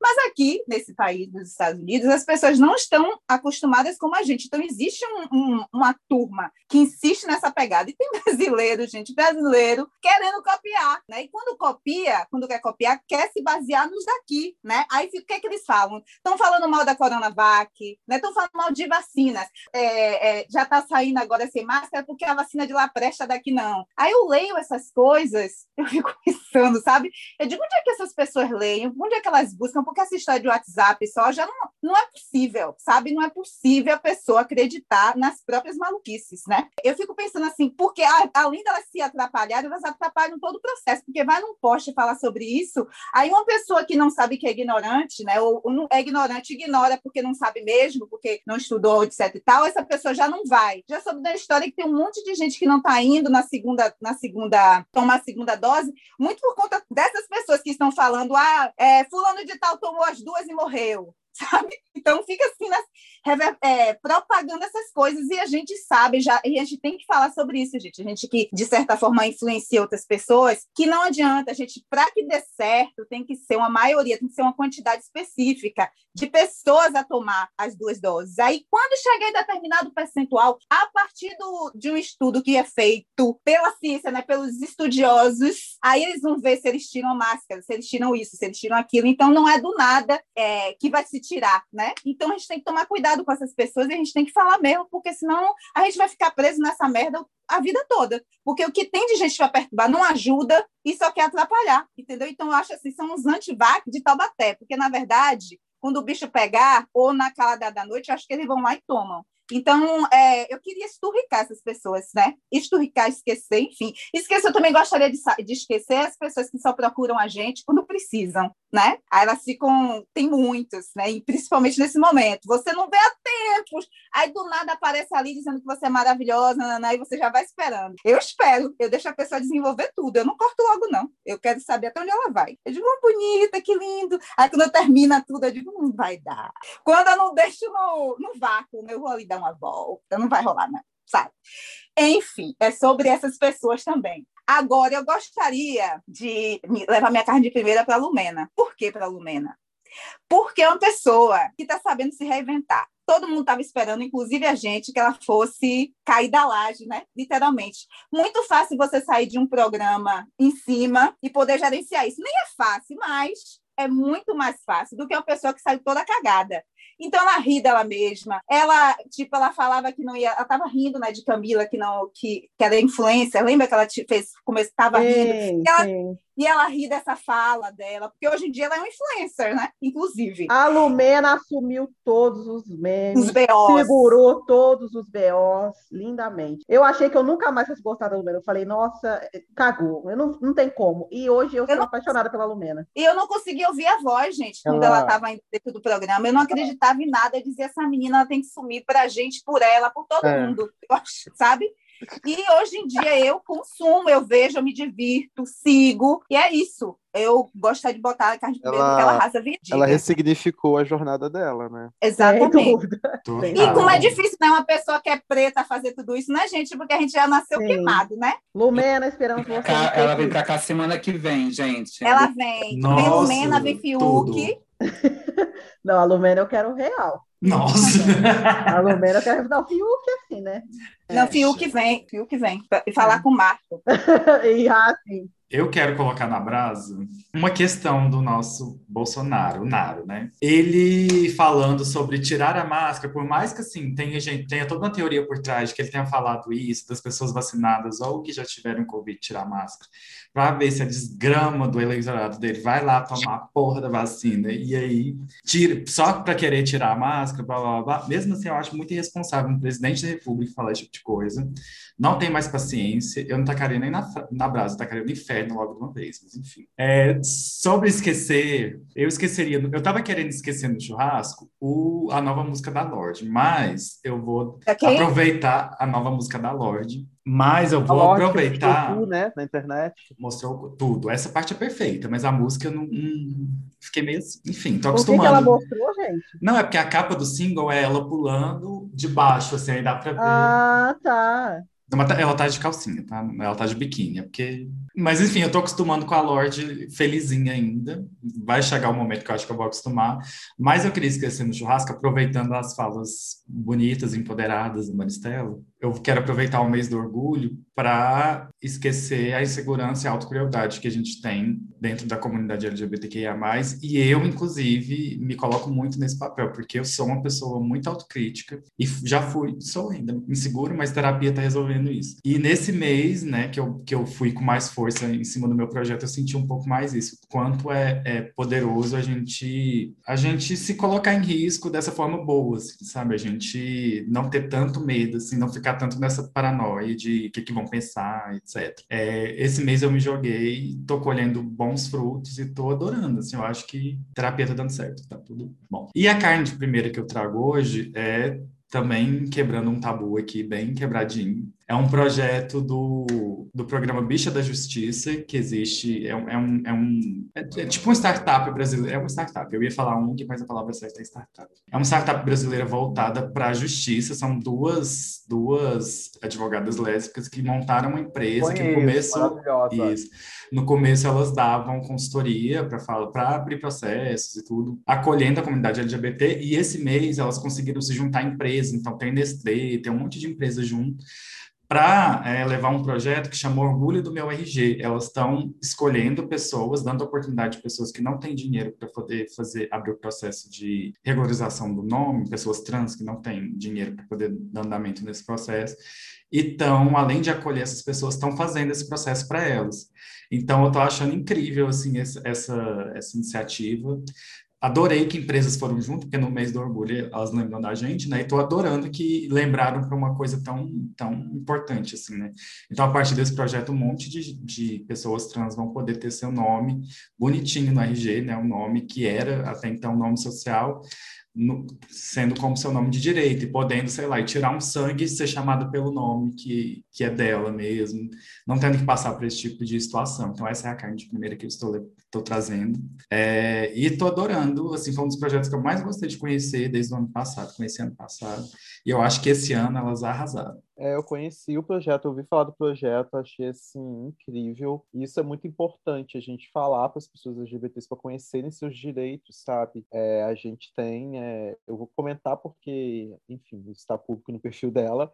Nossa editora Ali é, passou por um processo muito complicado ano passado e que, graças ao fato de a gente ter, precisou, enfim, sair de casa e teve a justiça envolvida e tudo mais, por questão de homofobia. E assim, é, é, muito importante a gente conhecer nossos direitos, falar sobre isso. Então, se você é uma pessoa cisgênero, se você é uma pessoa heterossexual, que você, qualquer informação que você tiver, qualquer projeto desse tipo, compartilhe com as pessoas LGBTs que você conhece, que tem situações que as pessoas passam no Brasil que são inacreditáveis ainda, principalmente nas cidades do interior, violações gravíssimas de direitos humanos, pessoas menores de idade que passam, que é super importante a gente trazer isso à tona. Esse projeto é maravilhoso. Sim, gente. E eu acho incrível ter startup, ter empresa, enfim, já que a gente está dentro dessa lógica, né? Ter é, agentes dessa lógica. Tirei o capitalismo que, do. É... Tirei o capitalismo esqueci do churrasco, volta o capitalismo. Não, mentira. Tirei o capitalismo, deixando apenas o capitalismo. Mas eu acho incrível quando tem, assim, gente que fala, já que a empresa quer gastar dinheiro lá no mês do orgulho, fala, então vamos gastar para uma coisa que vai é ser útil para a vida das pessoas. Aqui, ó. Então, é Brasil, né? A gente inverteu agora, né, as coisas. As coisas são, os valores estão invertidos, não é mesmo, Brasil? Não era para ser diferente. Não era para ser diferente. Então, na brasa. Ah, tá. Pegando assim um gancho do que a Patrícia estava falando, eu vou colocar na brasa os motoqueiros do Bolsonaro, que é um pouquinho de gado pingado que acha que vai entrar pro Guinness Book por ter feito uma manifestação e postaram lá, gente, vocês vão entrar pro Guinness, não sei o quê, um tanto de motoqueiro, Bolsonaro. Ah, gente, pelo amor de Deus, vai caçar uma coisa para fazer, sabe? Para de encher o saco dos outros. Esquecer. Eu quero esquecer Umas bichas amargas do Twitter que tem um negócio, gente. Agora chegou na, na, no Dia dos Namorados e essas bichas estavam postando. Ah, eu não sou obrigada a ver gay feliz no meu Instagram, não sei o que. Gente, vamos lá. Poucos anos atrás a gente não podia nem postar uma fotinha beijando o namorado da gente, a gente não podia postar essas coisas. E agora que a gente pode, tem que ser obrigado sim, você tem que ficar muito feliz em ver gay feliz e se pá tem que repostar Porque a gente tem o direito sim agora. Não é, Levi? Para de rir. O Levi tá rindo aí porque ele conhece gente também no Twitter que tava falando. Não, eu tô concordando contigo, porque assim, gente, a noção. O pessoal se perde no personagem. É Exatamente. Aí depois pe- pergunta: gays merecem direitos? Tá vendo? Onde tem gay tem paz, tem sossego. Ah, é desse jeito, gente. É foda, hein? É aquilo que eu falo, eu brigo para que a homofobia acabe e só a gente possa. só para que a gente possa criticar a comunidade. É isso, mas é isso. De vez em quando eu, fico, eu perco a paciência. E pior que é todo ano, né? Todo dia dos namorados a mesma coisa. Ah, não sou obrigado a ver casal gay feliz no Instagram. Gente, pelo amor de Deus. Então, Mas é isso. Inclusive, ontem eu fiz uma arraiada solteironas. Arraiada solteironas. Ai, É acho chique, tá vendo? Vai fazer Aí, isso em vez de ficar gente, aí. criticando as outras. né? Você Em você tá vez de gastar solteira? energia criticando as outras, vai lá pra raia da solteirona, gente. Eu tô abandonado. Por quê? Você tá solteira? Ai, eu pensei que tava. Ih, drag! Gente, ge- gente, uma pergunta, não pode perguntar uma coisa. Pode, claro. Só que eu só perguntei porque eu pensei À que você namorava. Eu jurava, vi lá suas Ah. redes, a mesma pessoa em várias fotos. Gente, olha o marido. Nossa, stalkeei tanto. Stalkeei horrores. Tudo amigo, gente. Tudo amigo. É isso. Ai, gente, olha, eu também tô solteiro. Levi também. Olha que loucura. Né? É isso. Se programar direitinho, no, Que ano, coisa, no dia dos né? namorados do ano que vem, ninguém vai postar. Tá, gente, tá em Goiás. Tá louca, né? Tá em- Não dá, gente, não Tá dá. Tá vendo? em Goiás, eu tô em São Paulo. Não dá. Mas igual Não dá. no... vai dar namoro. Não dá. O que não tá faltando é gay. Não dá, Todo gente, juntar, não dá. né? Aí pronto, acaba, enfim. O Rodão tá ali, aham, enfim, gente, deixa eu ir pra carne de primeira pra poder acabar com esse clima. É, a carne de primeira, eu quero trazer duas coisas. Primeiro é uma série que eu tô assistindo, que eu, que eu maratonei na Netflix, que foi Sweet Tooth, que é uma série muito linda, muito bonitinha. E é muito louco eu trazer esse carne de primeira, porque é uma série baseada nos quadrinhos da DC. Todo mundo sabe que eu não gosto muito da DC, né? Mas enfim, no roteiros da DC, as coisas de- no dela gente? arrasa. Nos quadrinhos da DC, é, e eu. E eu eu não gosto muito das coisas da DC, mas eu já falei que os quadrinhos são bons, né? E os desenhos são bons, só os, os filmes que são uma merda. Fiquei emocionado. eu- é difícil eu ficar emocionado com as coisas, com séries. assim. Eu fiquei muito emocionado com essa série e estou ansioso pela segunda temporada. Eu acho que vai ter, porque, porque o Robert, Robert Downey Jr., né? Que é o nome do, do Homem de Ferro, ele que é o produtor do negócio da série. Enfim, muito boa.